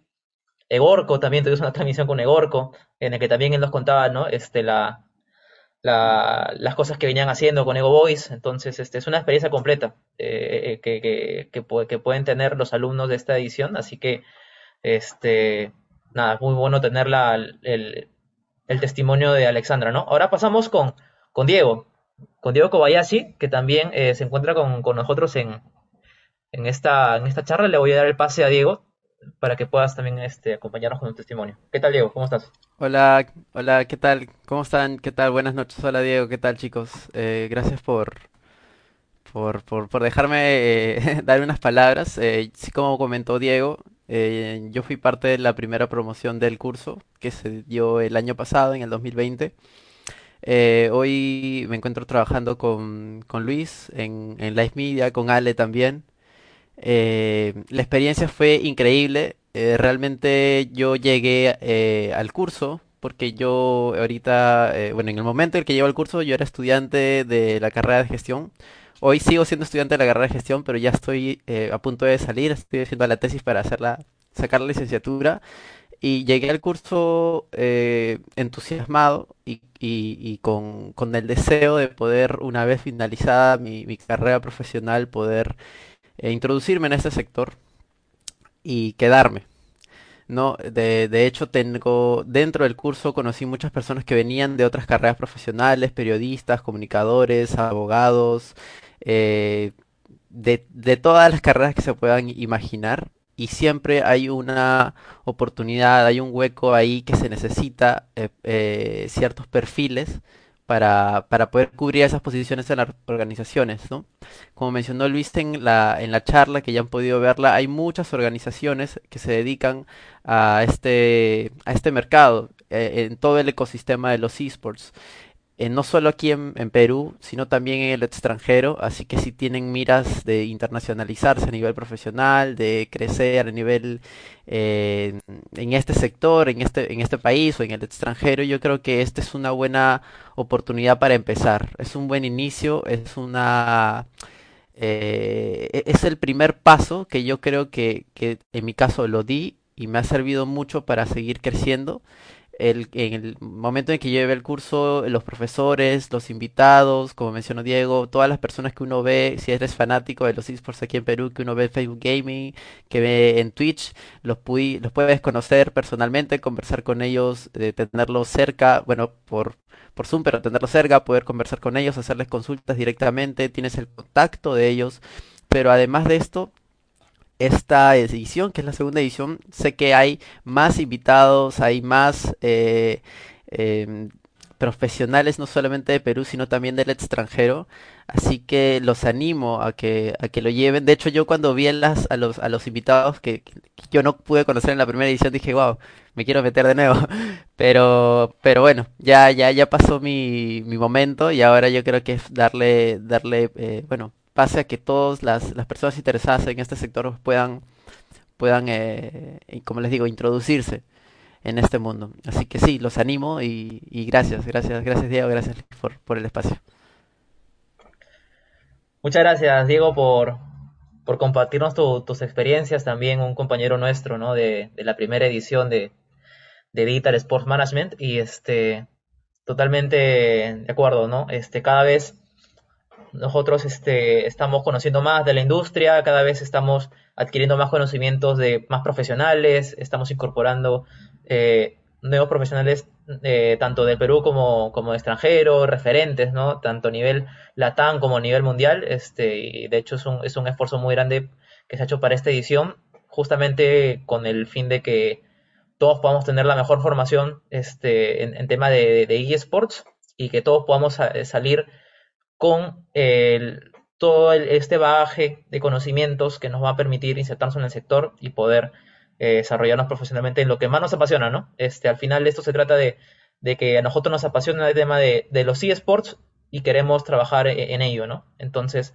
eh, este tipo de propuestas es una gran oportunidad para ustedes para que puedan formarse y que puedan dedicarse a, lo que más les gusta.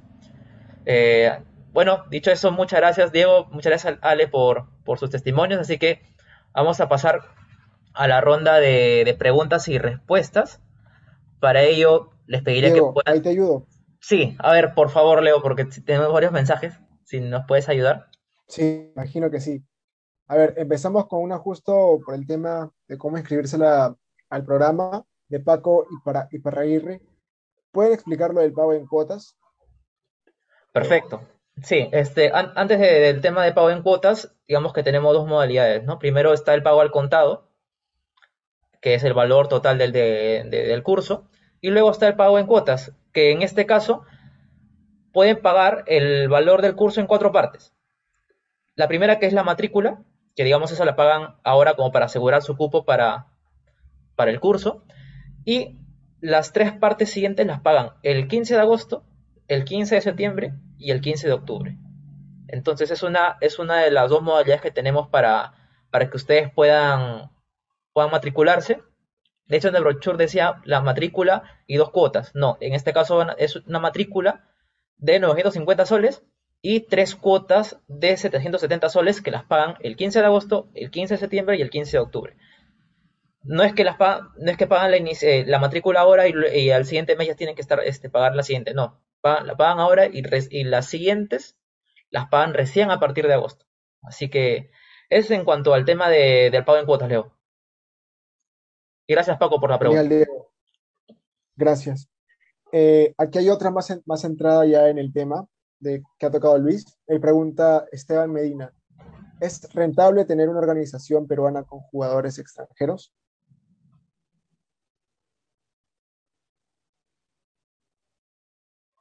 A ver si nos apoyas ahí.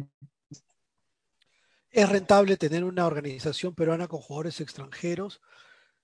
Depende, ¿no? depende de qué juego. Si, si quieres tener el mejor equipo de CSGO de la región, de repente vas a tener que contratar jugadores brasileños o argentinos. Si quieres tener jugadores de Dota 2, si los tienes acá, si Perú es la cuna del Dota sudamericano, eh, ¿para qué contener muchos jugadores extranjeros? Los puedes conseguir a nivel local.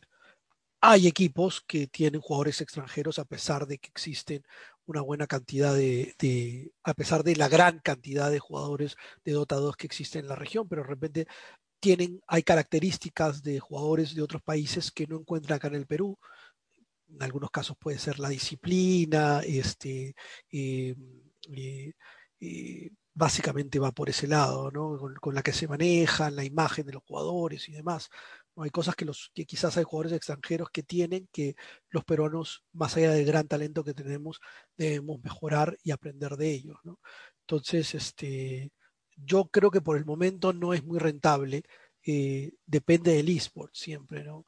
en Dota 2, que es el eSport principal, creo que en el Perú tienes muchísimos jugadores para formar un roster a nivel local sin necesidad de contratar extranjeros no vas a traer un jugador de Estados Unidos o de Europa, te costaría, un, te costaría solo un jugador lo que, lo que, lo que cuesta mantener tres gaming houses, entonces no, es rentable. Ahora, si clasificas a, si clasificas a, si clasificas a International y, que, y quedas entre los octavos del mundo, bueno, ahí sí vas a tener tu retorno por inversión. Gracias Luis por la respuesta. Espero pues que haya quedado un poco. Y antes con las preguntas que tenemos en el chat, Diego, justo tenemos la mano de Morro. Perfecto, vamos con Cristian, alumno de la presente edición de la, eh, del programa de Digital Sports Management, así que bienvenido Cristian y vamos con tu pregunta. Buenas noches, ¿se me escucha? ¿Normal? Perfecto. ¿Qué tal? Eh, esta es pregunta para, bueno, es más una anotación y quisiera ver si me- el, el maestro Luis Carrillo Vinto me lo podía aclarar. No sé si escuchó usted el equipo Crew Esports, que es un equipo argentino, si no me equivoco. El fundador es el jugador, el jugador de fútbol, el Kun Agüero. Claro. Y, y, este, y su formación, o sea, la fundación de Crew Esports fue dada el año pasado en septiembre, o sea, en septiembre durante la pandemia. Y investigué sobre, un poco sobre el grupo, ¿no? Porque en tan poco tiempo se hizo bastante conocido. Se hizo muy Ha, ha- conocido. ha estado en el, Mundial de Valorant, ¿no? Claro, ajá, ganó el, él fue el representante, el representante de Latinoamérica para jugar en Islandia. Claro. Y bueno, este, quisiera saber cómo es que en tan poco tiempo Crew Esports tuvo este reconocimiento a nivel mundial o en la región de Latinoamérica más que nada, al ser ganador de la de Valorant y creo que de League of Legends, un juego, no, perdón, me equivoco, de FIFA. De FIFA también tiene su equipo y ganó un torneo que no me acuerdo su nombre. Pero bueno, o sea, no sé si usted me puede aclarar cómo es que tan poco tiempo tuvo ese reconocimiento bien grande. Cristian, te hago una pregunta. Y gracias primero por estar inscrito ya en el, en el ser parte del roster de la segunda edición del, del programa de Digital Sports Management. Te hago una pregunta. ¿Quién es el dueño de, de Crew Esports? El Kun Agüero. ¿Y el Kun Agüero quién es? Es un jugador de fútbol, ah, bueno, es- tiene nombre, ¿no? Tiene nombre e influye bastante en eso. Eso significa una transferencia de valor. Entonces, un jugador como el Kun Agüero transfiere todo su valor a un nuevo proyecto que tiene. Es como Gerard Piqué, que tiene varios proyectos. Gerard Piqué, la empresa de Gerard Piqué maneja la nueva Copa Davis, por ejemplo, entre, entre otros proyectos. ¿Te das cuenta? Entonces transfieren el valor, la confianza y además la inversión. Kun, tenemos que armar una gaming house en tal lugar. ¿Tú crees que el Kun Agüero va a tener algún problema a armar una gaming house espectacular? Hasta para Kun. varias sedes tiene. Kun, tenemos que este, eh, eh, contratar un jugador, pero hay que mandarle el pasaje. ¿Tú crees que tiene algún problema?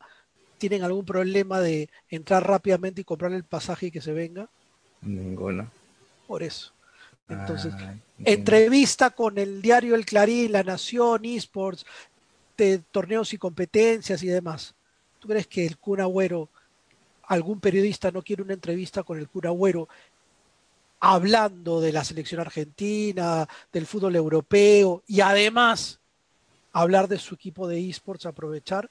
¿Tú crees que cualquier periodista deportivo no quiere una entrevista exclusiva con el Kun Agüero? ¿Quién lo va a querer? Por eso. Entonces, ahora, ahí está la respuesta por qué Crew Esports ha crecido tan rápido. Mm, Porque por la imagen, la- el, el líder de esa organización es el Kun Agüero. ¿no? Entonces, la fórmula ha sido perfecta. Ah, entiendo, entiendo. Bueno, muchas gracias. Gracias por aclararme la duda, maestro. Por favor, palabra de maestro.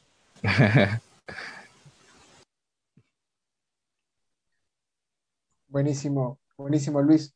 Eh, de hecho, tenemos varias manos levantadas. Mejor empezamos con estas y luego vamos con las del chat, que tenemos un poco de todo en realidad. Así que por orden, eh, empezamos con David. No sé si Diego le puedes dar el micro. Perfecto, Leo, muchas gracias. Vamos con David que ya ha levantado la mano.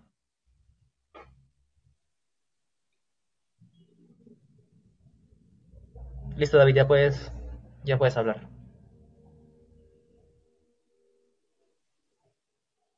Uy, se te acaba de desactivar nuevamente, pero no te preocupes, te voy a dar el, el pase nuevamente.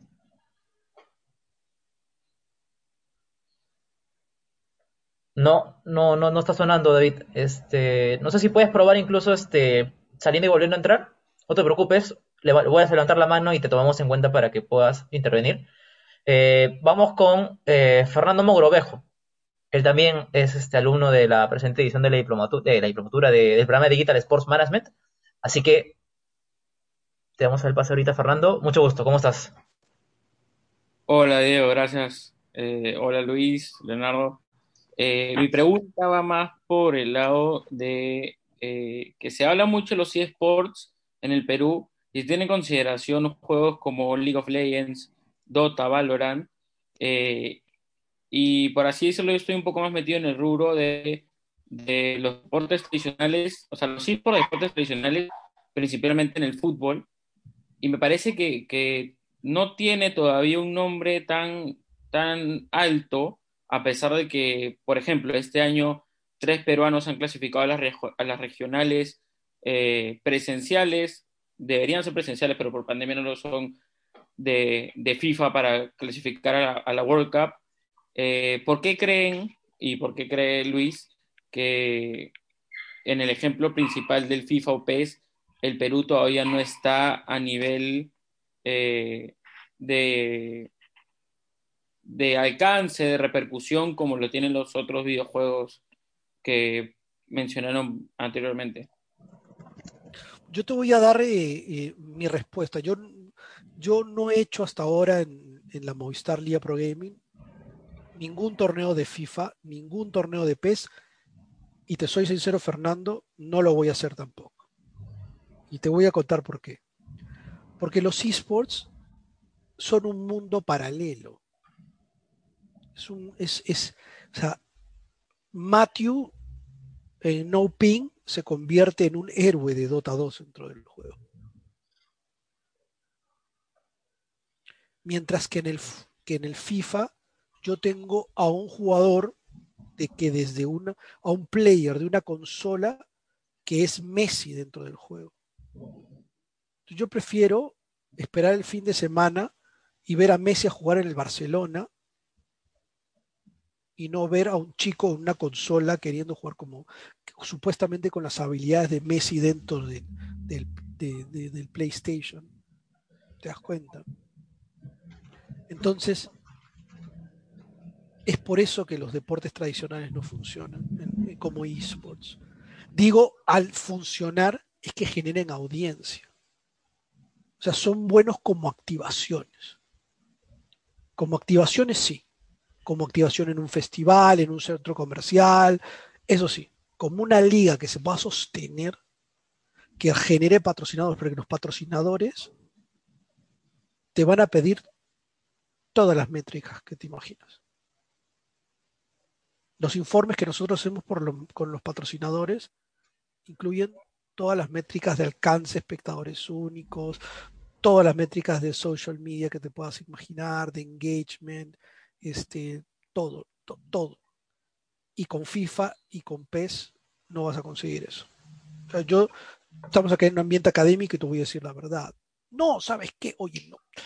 FIFA y PES la vas a romper no es, o sea, no, es más para activaciones.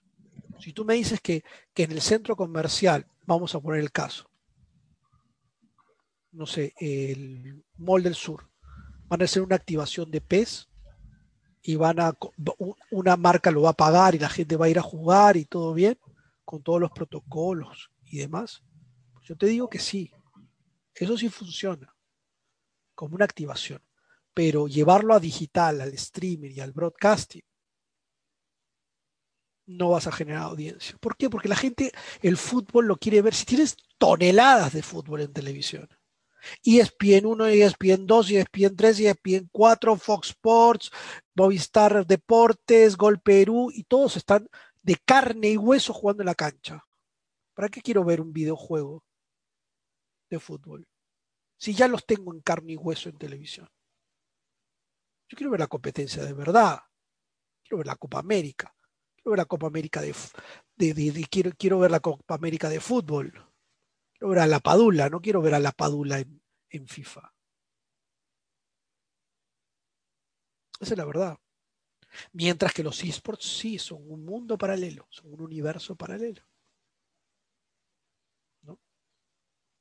Y esa es, esa es la verdad de la milanesa desde mi punto de vista. Perfecto. Muchas gracias Luis por, por la respuesta. Este, gracias también Fernando por, por, hacer la pregunta. Ahora vamos este, con David que me comenta por interno que ya solucionó el tema del micro. Este, y luego pasamos con preguntas del chat. Así que nada, David, ya puedes. Este... Hola, ahora sí. Perfecto, ahora sí. Uy, gracias. Oye, perdona, fue mi, fue mi, mi error la otra vez. Este, Luis, gracias antes que nada por el espacio. Mira, eh, con un grupo de socios estamos evaluando hace ya algunas semanas eh, embarcarnos a abrir, un- abrir una, una organización de esports. Eh, yo quiero empezar con Dota 2.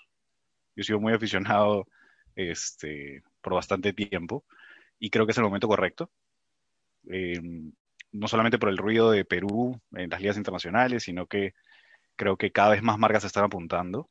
Y mi pregunta es, eh, por más que yo esté aware de cuáles son las organizaciones, cuáles son los torneos y toda la parte formal, eh, necesito encontrar una forma de tener el contacto con jugadores pro, eh, pero no, no lo tengo, no sé cuál es el canal correcto. Y no sé si tú me puedes aconsejar dónde ir a buscar una especie de cantera de jugadores. Eh, el camino tradicional que se me ocurre pues, es ponerme a ver partidas de repente de las ligas eh, escolares o de la, de la LPG y empezar a buscar uno por uno, pero no estoy seguro si ese sea el, el canal correcto. Mira, David, el canal correcto es que tienes que tener un manager que conozca la escena y que tenga contacto con los jugadores. Es el canal correcto. Tengo una duda sobre el manager. ¿Tiene que ser una persona que se mueva, juegue con ellos, que haya, que haya estado en los equipos es- necesariamente? es- hay, hay gente de los esports, hay de todo, como en todo, el deporte también, ¿no? Como en el fútbol. Hay dirigentes que son muy buenos y hay otros que son muy malos y hay otros que son más o menos. Y en los esports también te vas a encontrar lo mismo. Entonces, en, en la escena del Dota 2 creo que hay gente muy valiosa que si tú tienes inversión en tu organización estarían dispuestos a trabajar en tu proyecto.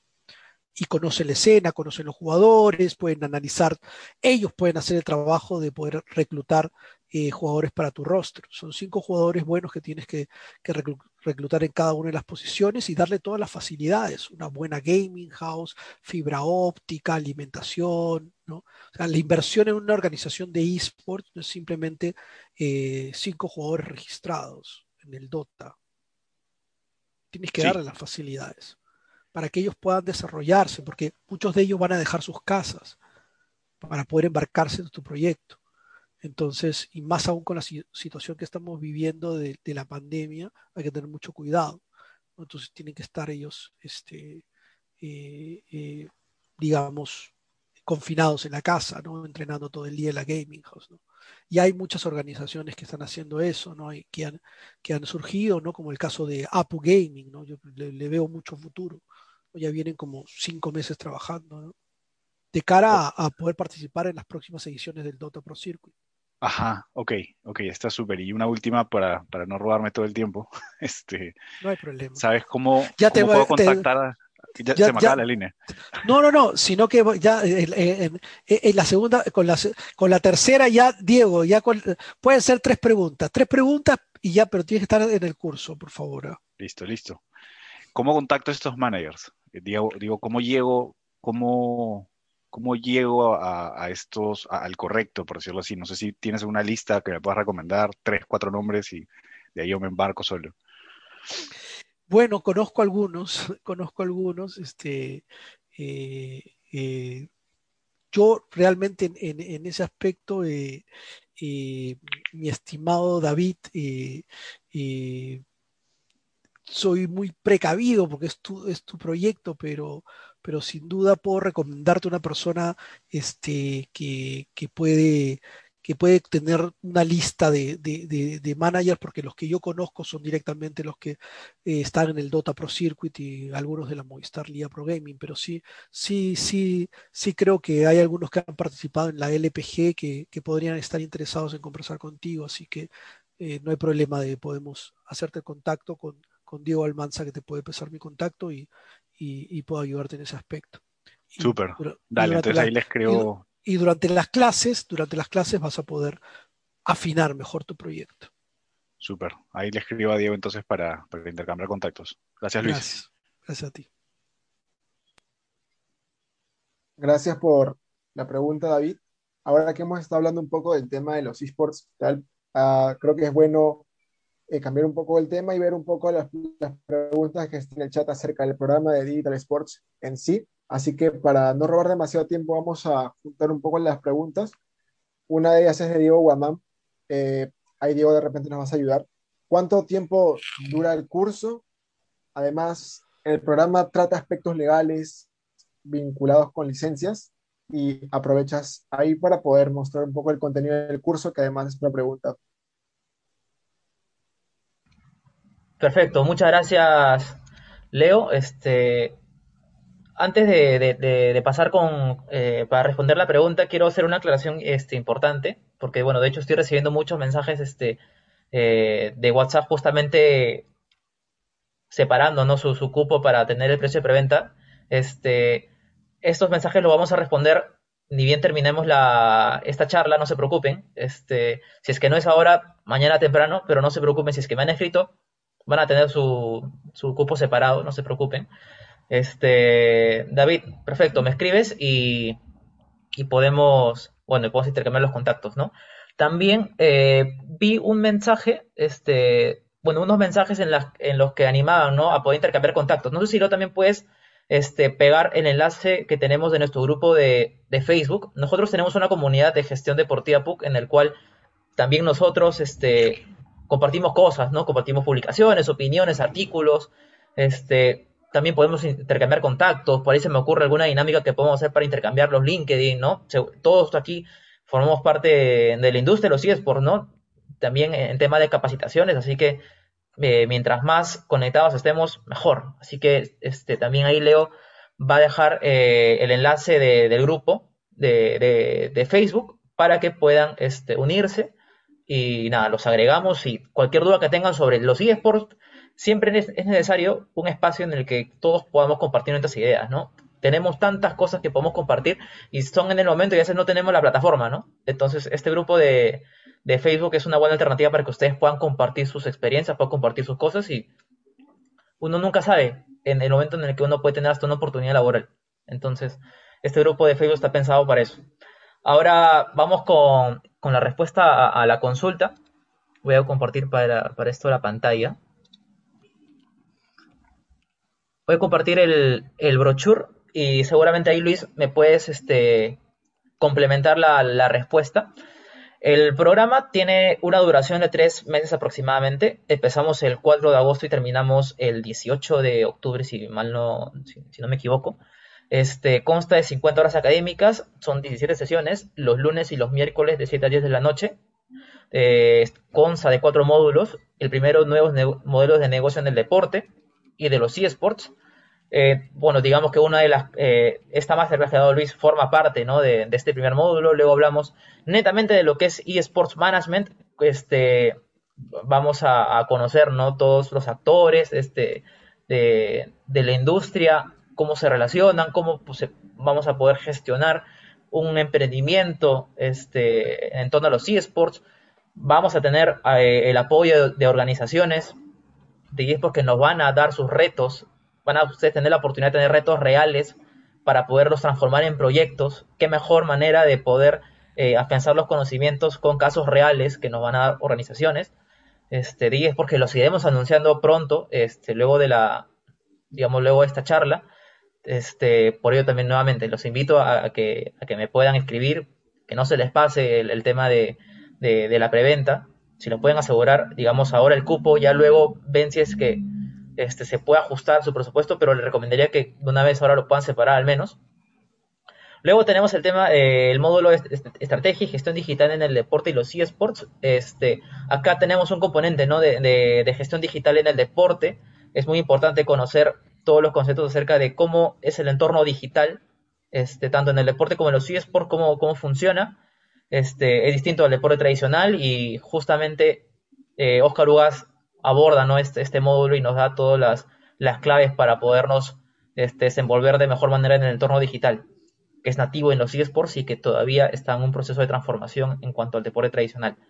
Y finalmente tenemos el proyecto digital, ¿no? En el que todos los alumnos realizamos un proyecto digital, sea propio, sea tomando un reto, como les comenté, de una organización de eSports o una que, digamos, con la que tengamos un acuerdo para que nos brinde este, esta posibilidad de hacer el reto, este, en el que ustedes desarrollan ese, ese proyecto y al culminar el, programa ustedes lo sustentan como si fuera una presentación de, fin de, fin de grado, pero en este caso va a ser una presentación del fin de curso.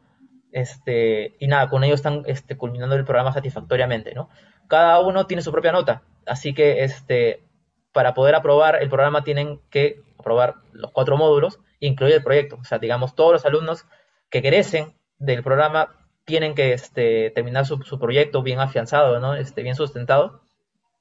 Y nada, esa es la pregunta respecto al tema de la duración, ¿no? aspectos del programa que me, capaz sí me extendió un poco. Pero bueno, vamos con la, parte de este del apartado de, derecho en los eSports. De hecho, además de los profesores este, principales, ¿no? que, son Luis Carrillo y, Oscar Ugaz, tenemos profesores invitados, en los cuales cada uno va a hablar sobre un tema en específico, ¿no? Por ejemplo, está Rodrigo Vázquez, que habla de organización de eventos de gaming y esports, Andrés Valencia, que ya lo tuvimos en un encuentro anterior, que habló sobre innovación y tecnología en los esports, lo pueden revisar en nuestro canal de YouTube si es que no lo han visto.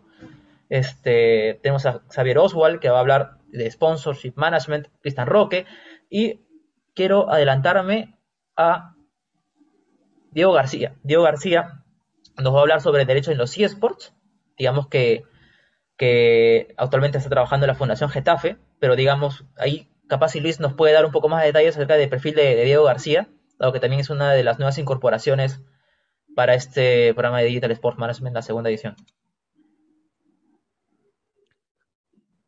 Bueno, Diego García es, un investigador del, derecho de esports en España. Es más, ha creado también un programa de esports en la Escuela Universitaria Real Madrid. Es uno de los profesores principales también de la Escuela Universitaria Real Madrid, así que tiene en todo lo que es derecho deportivo y lo ha llevado al derecho de los esports. Así que va a ser de gran aporte para todos aquellos que están creando sus emprendimientos, que quieren ver contratos de jugadores, eh, derechos audiovisuales. Creo que va a ser muy importante el aporte de Diego García, eh, español, buen amigo y que, está encantado de participar en este programa de la Pontificia Universidad Católica del Perú.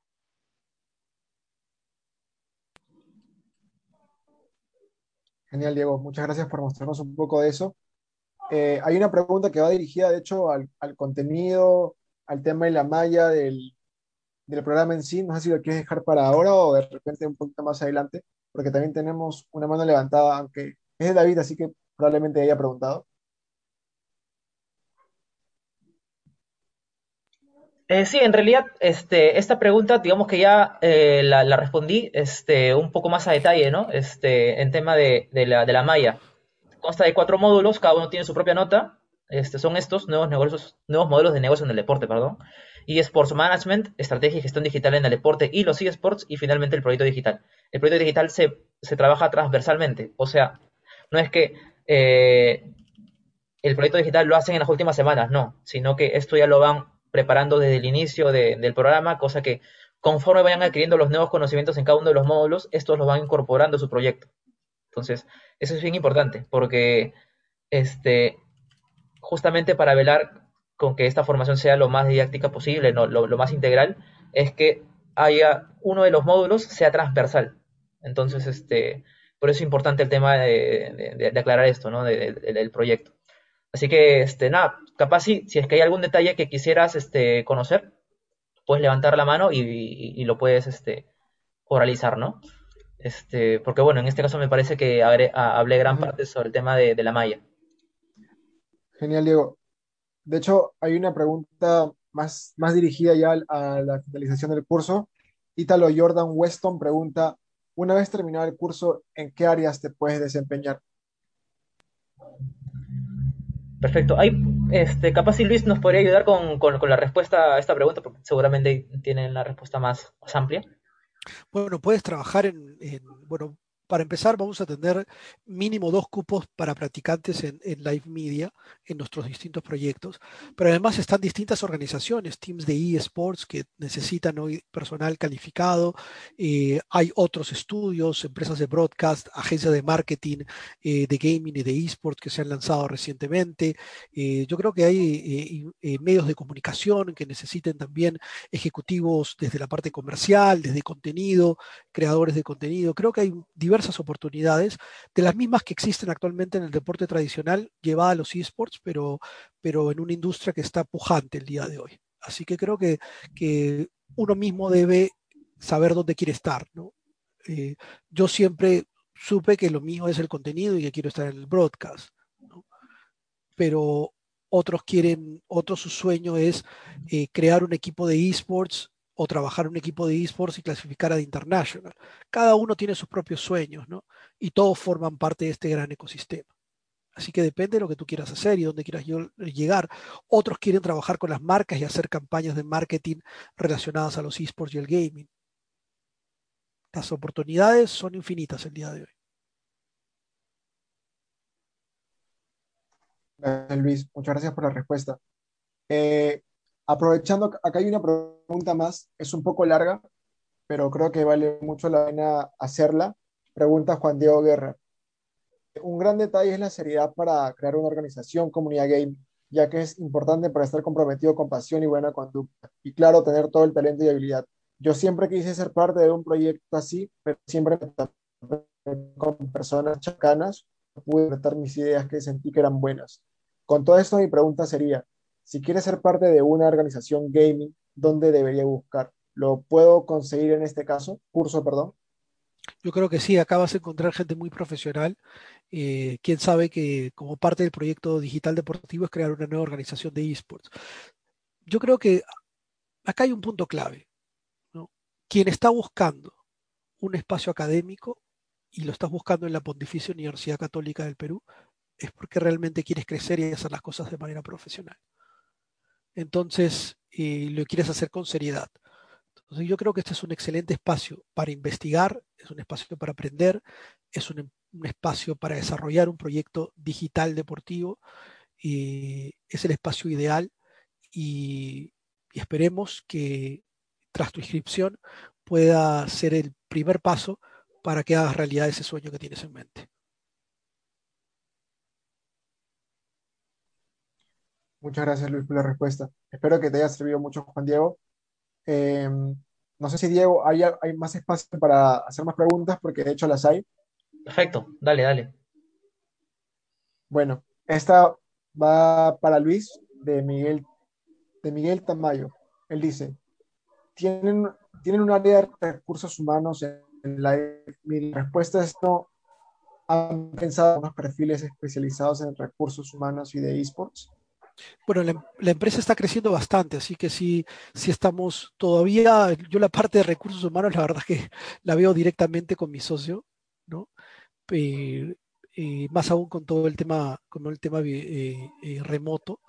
Eh, pero sí ya llegó el momento de por lo menos si sí, vamos a tener una asistencia, una, asistenta social que, que, esté, eh, que cumple esa labor que actualmente cumplimos nosotros. ¿no? Somos un startup que nació el 2018, pero ya por la cantidad de colaboradores que tenemos, que son más de 20, sí es momento de, tener una persona que esté encargada únicamente de, de, estos temas, ¿no? que puede ser desde de, ver temas directamente eh, eh, eh, relacionados con, con, el pago a los colaboradores, temas de, propios laborales, o puede ser que tenga la base de datos del cumpleaños de cada uno de los colaboradores y le mandemos un regalo. Es decir, siempre tiene que haber una persona preocupada por el recurso humano. El talento es lo más importante y así lo creemos nosotros. Pero a mí me gusta esa parte también, así que vamos a estar en contacto con, todos los que trabajan en Live Media, pero llega un momento que hay una persona que tiene que estar a cargo. ¿no? Entonces, pero eso depende siempre del crecimiento de la empresa. Tampoco te puedes llenar de, de 30 personas porque son, son colaboradores con los que tienes que cumplir todos los meses, ¿no? Si eres una empresa seria.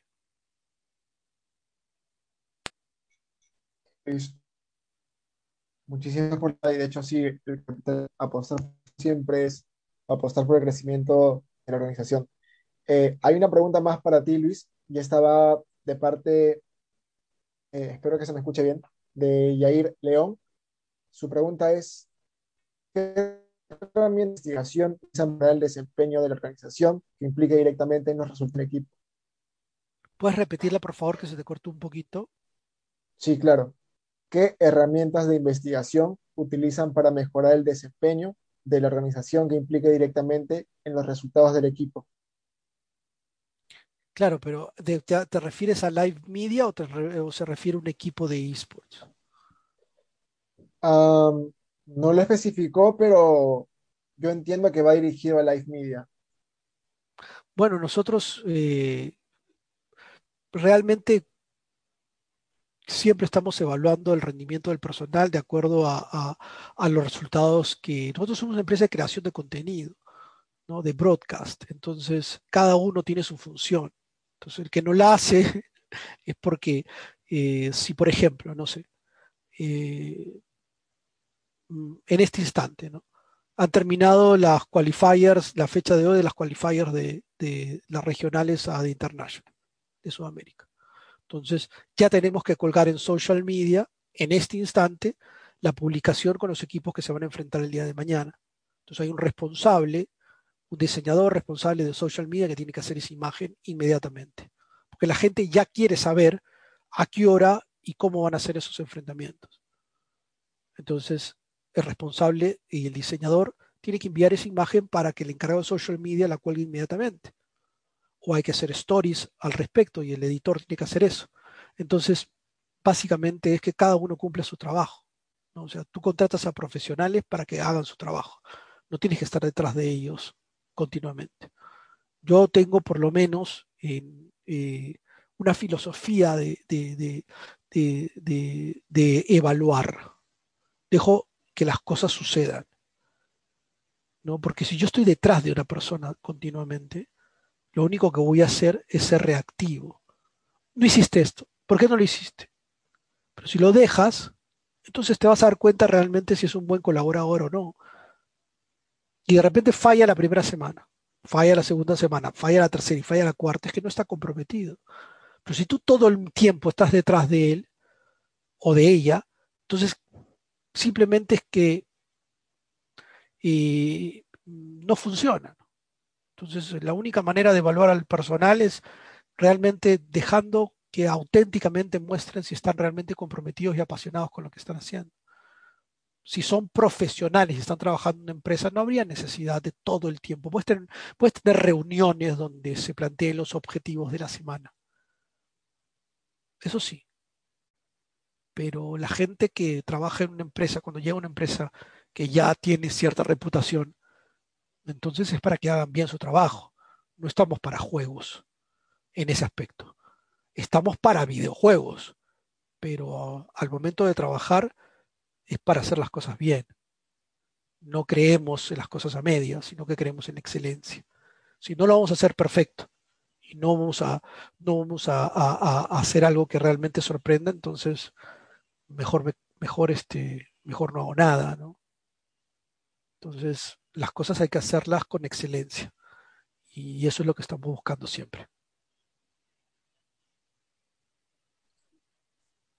Genial, Luis. Muchas gracias ahí por eh, siempre el consejo con la, con la forma directa de siempre aconsejar a los chicos que estamos acá presentes. De hecho, creo que es un mensaje para todos, así que te agradecemos por eso. Ahora, aprovechando también una pregunta de Estefano Valdés. Quiero confirmar si se me escucha bien antes de seguir, por favor. Sí, sí, sí, sí. Perfecto. Eh, pregunta, ahora estoy trabajando para una organización que se enfoca en Valorant. Mi, mi pregunta es, ¿en qué momento es el momento adecuado para incursionar en otro videojuego? Bueno, Valorant está en mucho hype desde el año pasado. ¿no? Tiene, no tiene tanta audiencia. Porque no somos, o sea, hay una comunidad fuerte CSGO, pero que para llegar a mil viewers en una final Infinity Supremacy es, es un reto, ¿no? Y es buena esa audiencia. Mil personas conectadas simultáneamente. Entonces, yo creo que todavía hay un camino por recorrer en Valorant. Puedes probar en otros videojuegos también. Me parece muy interesante la comunidad de Fighting, por ejemplo. Entonces yo creo que hay, hay, hay, hay, hay, hay de todo, como, como lo vimos en, en, el eSports Taxonomy. ¿no? Hay distintos tipos de videojuegos. Me parece que los esports mobile están creciendo mucho acá en el Perú, ya que había que enfocarse un poco más al mobile. No, no todos los jugadores tienen una PC o una laptop para jugar en su casa, pero todos tienen un buen celular el día de hoy. Así que ojo con los esports mobile, que van a crecer mucho en los próximos años. Ok, muchas gracias Luis y muchas gracias Estefano por la pregunta. Eh, bueno, Diego, por ahora no tenemos más preguntas, salvo que alguien se anime a activar el micro, así que yo creo que puedes proceder de repente con algunas palabras. Perfecto, Leo. Este, no, bueno, igual este, en estos segundos que nos quedan les animo a, a hacer una algunas últimas preguntas porque recordarles que hoy es el último día de la preventa. Si es que todavía tienen alguna duda, yo recomendaría que este es el, que este es el momento para hacerlas. Este, recuerden que eh, el descuento es de 10%. Son, si no me equivoco, 350 soles, digamos, de ahorro para, para ustedes, aprovechando su, su interés ¿no? en poder participar en, en, la formación de la Universidad Católica con los mejores profesionales en el mundo de los eSports, así que este es el momento. Este, me parece que ahí vi una mano levantada de Nick. Voy a darle el pase en estos momentos. Gracias, Leo. A ver, Nick, puedes hacer tu pregunta. Mm, buenas noches con todos. Eh, discúlpeme, ¿se me escucha bien? Perfecto.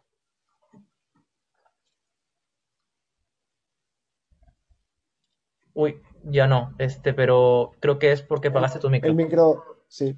Sí, te lo voy a activar nuevamente, no te preocupes. Sí, les disculpo del caso. Mi consulta era, eh, ¿qué tan, ¿qué tan viable o qué tan efectivo será lo que aprenderemos acá eh, en miras a ascender como representante de una organización, ya, sea de broadcast o una organización netamente de esports? O sea, ¿Qué tanto, qué tanto las capacidades que, desarrollamos en el curso nos permitirán poder, eh, digamos, aspirar a, a, un rol como ese? Bueno, depende, depende, es que depende de ustedes. Yo creo que es como en cualquier trabajo. ¿no? O sea, yo creo que los esports no son distintos hoy día el gaming a cualquiera que, claro, todas las empresas necesitan un community manager, eso está clarísimo. Eh, los coders están cada vez más solicitados, pero hay pocos especialistas de esports y cada vez hay empresas, hay empresas que ya tienen un gaming manager, ¿no? Que, porque tienen tal presupuesto que están designando a los esports que quieren un especialista. Entonces, yo creo que las oportunidades son muchísimas, pero ustedes tienen que enfocarse en lo que va a pasar en los próximos años bien, ya les mostré el gráfico del de, el 54% de los padres en España son gamers. ¿Qué te quiere decir eso? Entonces, ¿qué va a pasar en los próximos cinco años acá en el Perú? Se está metiendo una industria que va a crecer a pasos agigantados. Y las oportunidades van a llegar o como intraemprendedores dentro de una empresa de esports, como el caso de Live Media, o como emprendedores, ustedes haciendo su propio emprendimiento y les va a ir muy bien. Si es que, por supuesto, este, eh, su negocio es viable, ¿no? Y siguen las cosas eh, eh, siguen su proyecto con un, con un, verdadero plan de negocios que, que, sea ejecutable y tengan el capital de trabajo y demás, todo lo que se necesita para que un negocio sea, sea efectivo y hacer una buena campaña de marketing, se posicionan y tienen reputación y tienen contactos y, y todo lo que es necesario para que un emprendimiento salga adelante. Entonces, Bien, las oportunidades eh, están en el mercado, pero además son ustedes mismos se las tienen que crear y ustedes mismos tienen que, hacer su personal branding también, tanto suyo en lo personal y como de empresa para que, para que sigan creciendo y sean valorados en el mercado.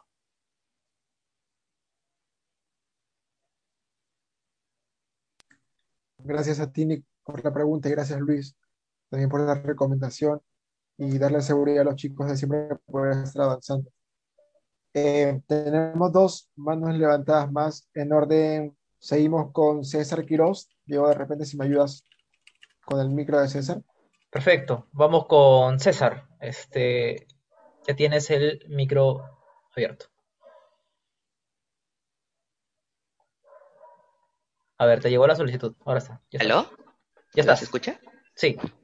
Hola, buenas noches, este Luis. Buenas noches. Este, un gusto eh, verlos ustedes, ¿no? Y darte las gracias por, por lo que estás haciendo dentro del campo de los esports acá en Perú. Este, yo desde hace tiempo sigo tus publicaciones en gestión. Es más, este, me ayudó a entender un panorama para mi tesis de bachiller y vi algo que me llamó la atención. Tenías una publicación en el 2018 sobre cómo estaba repartida la proporción de los eSports, ¿no? En el cual tenías un porcentaje del 60% de jugadores orientados al Dota, un, un 15, no, un 25 en Fortnite, 5 en CSGO, 5 en Push, y el, digo, PUBG, y 5 en League of Legends. ¿no? Me imagino que estos, estas proporciones se toman muy en cuenta incluso a la hora de hacer algún evento de la magnitud como el Lima Games Week. Este, mi, pregunta es, ¿esta proporción se mantiene? ¿Ha variado? ¿El COVID cómo ha afectado ¿no? este, al movimiento, sobre todo acá en Perú, de cómo se perciben los eSports? Este, va por ahí mi pregunta, ¿no? Los esports son muy dinámicos. O sea, hace dos años Fortnite era el boom y el año pasado el, eh, boom fue Free Fire. Entonces, eh, no existía Valorant y ahora está Valorant y, y, muchos jugadores de CSGO se han pasado a Valorant. ¿no? Entonces, Clash Royale no es lo mismo del 2018-2019, lo que es el día de hoy. ¿no? Hay, hay esports que sí mantienen eh, Dota 2, eh, LOL, eh, CSGO mantienen su comunidad, pero se van sumando nuevas comunidades. Entonces, eh, creo que las estadísticas van variando, no te diría cada año, sino cada semestre.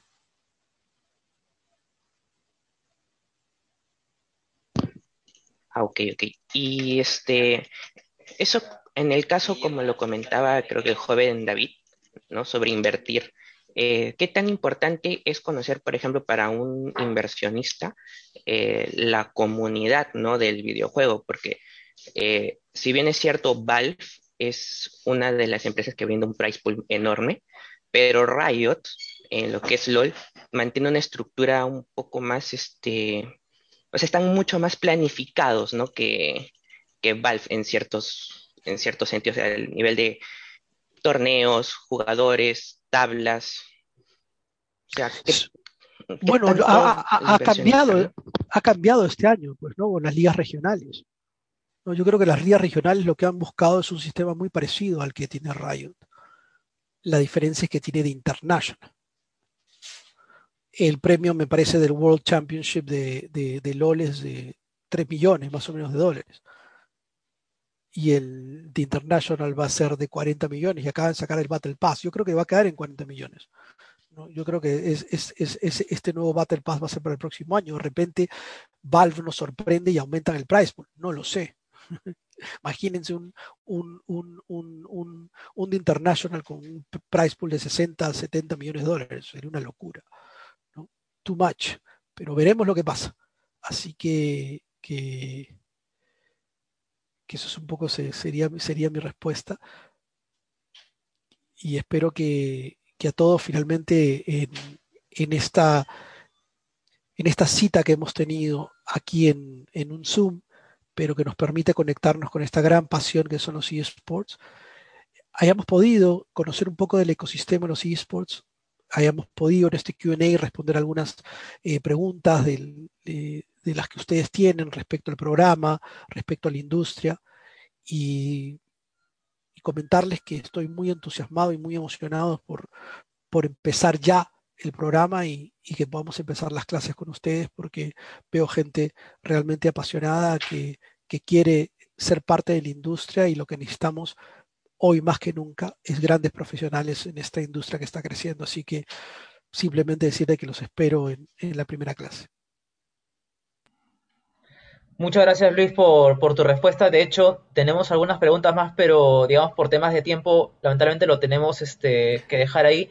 Muchas gracias Diego. Ryan, muchas gracias Marcos, Richard. Sí. Diego, ¿qué te pasa? ¿Qué te parece si esas, si esas preguntas las dejamos para la primera clase?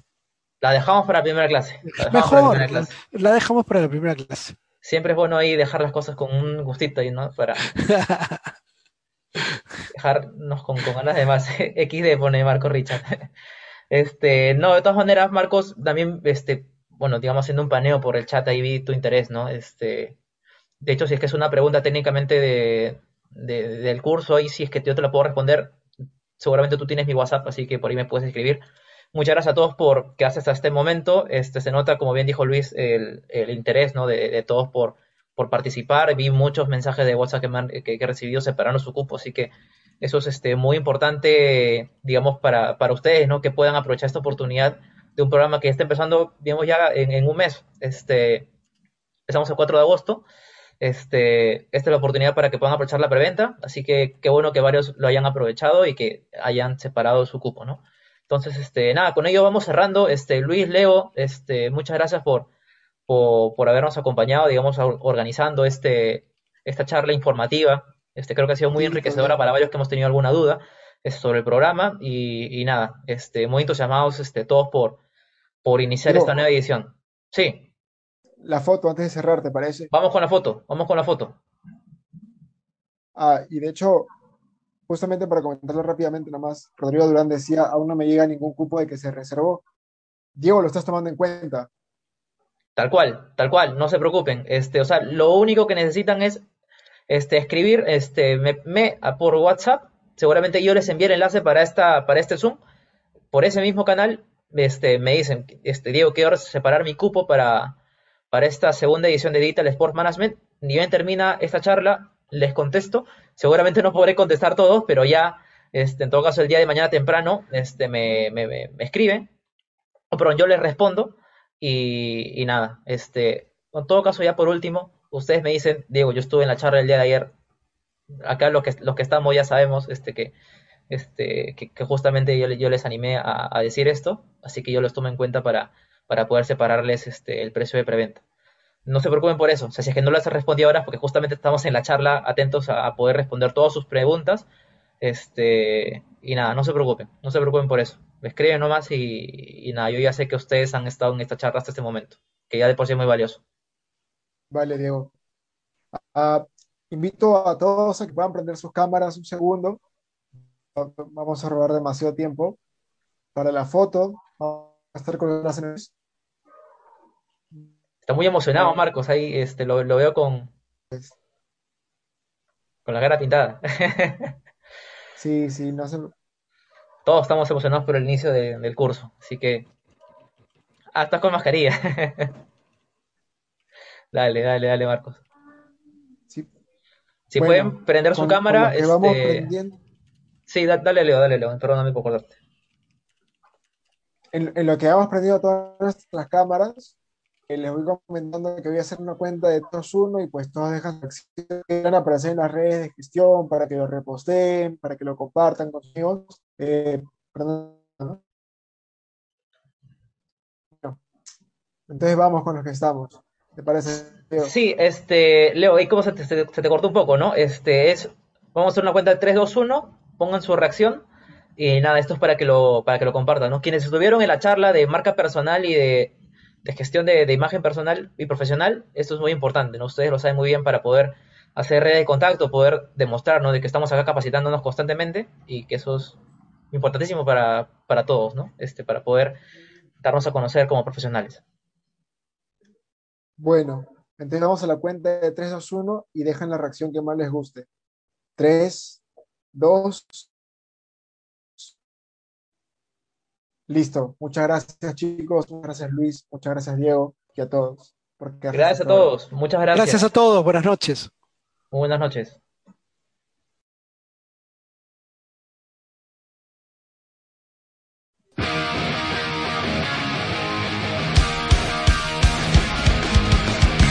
Y este fue un encuentro de gestión deportiva, organizado por Gestión Deportiva PUC. Tendremos un encuentro todos los miércoles, así que mantente al tanto en todas nuestras redes sociales, porque los anunciaremos cada lunes. Muchas gracias por escucharnos y nos vemos la próxima semana.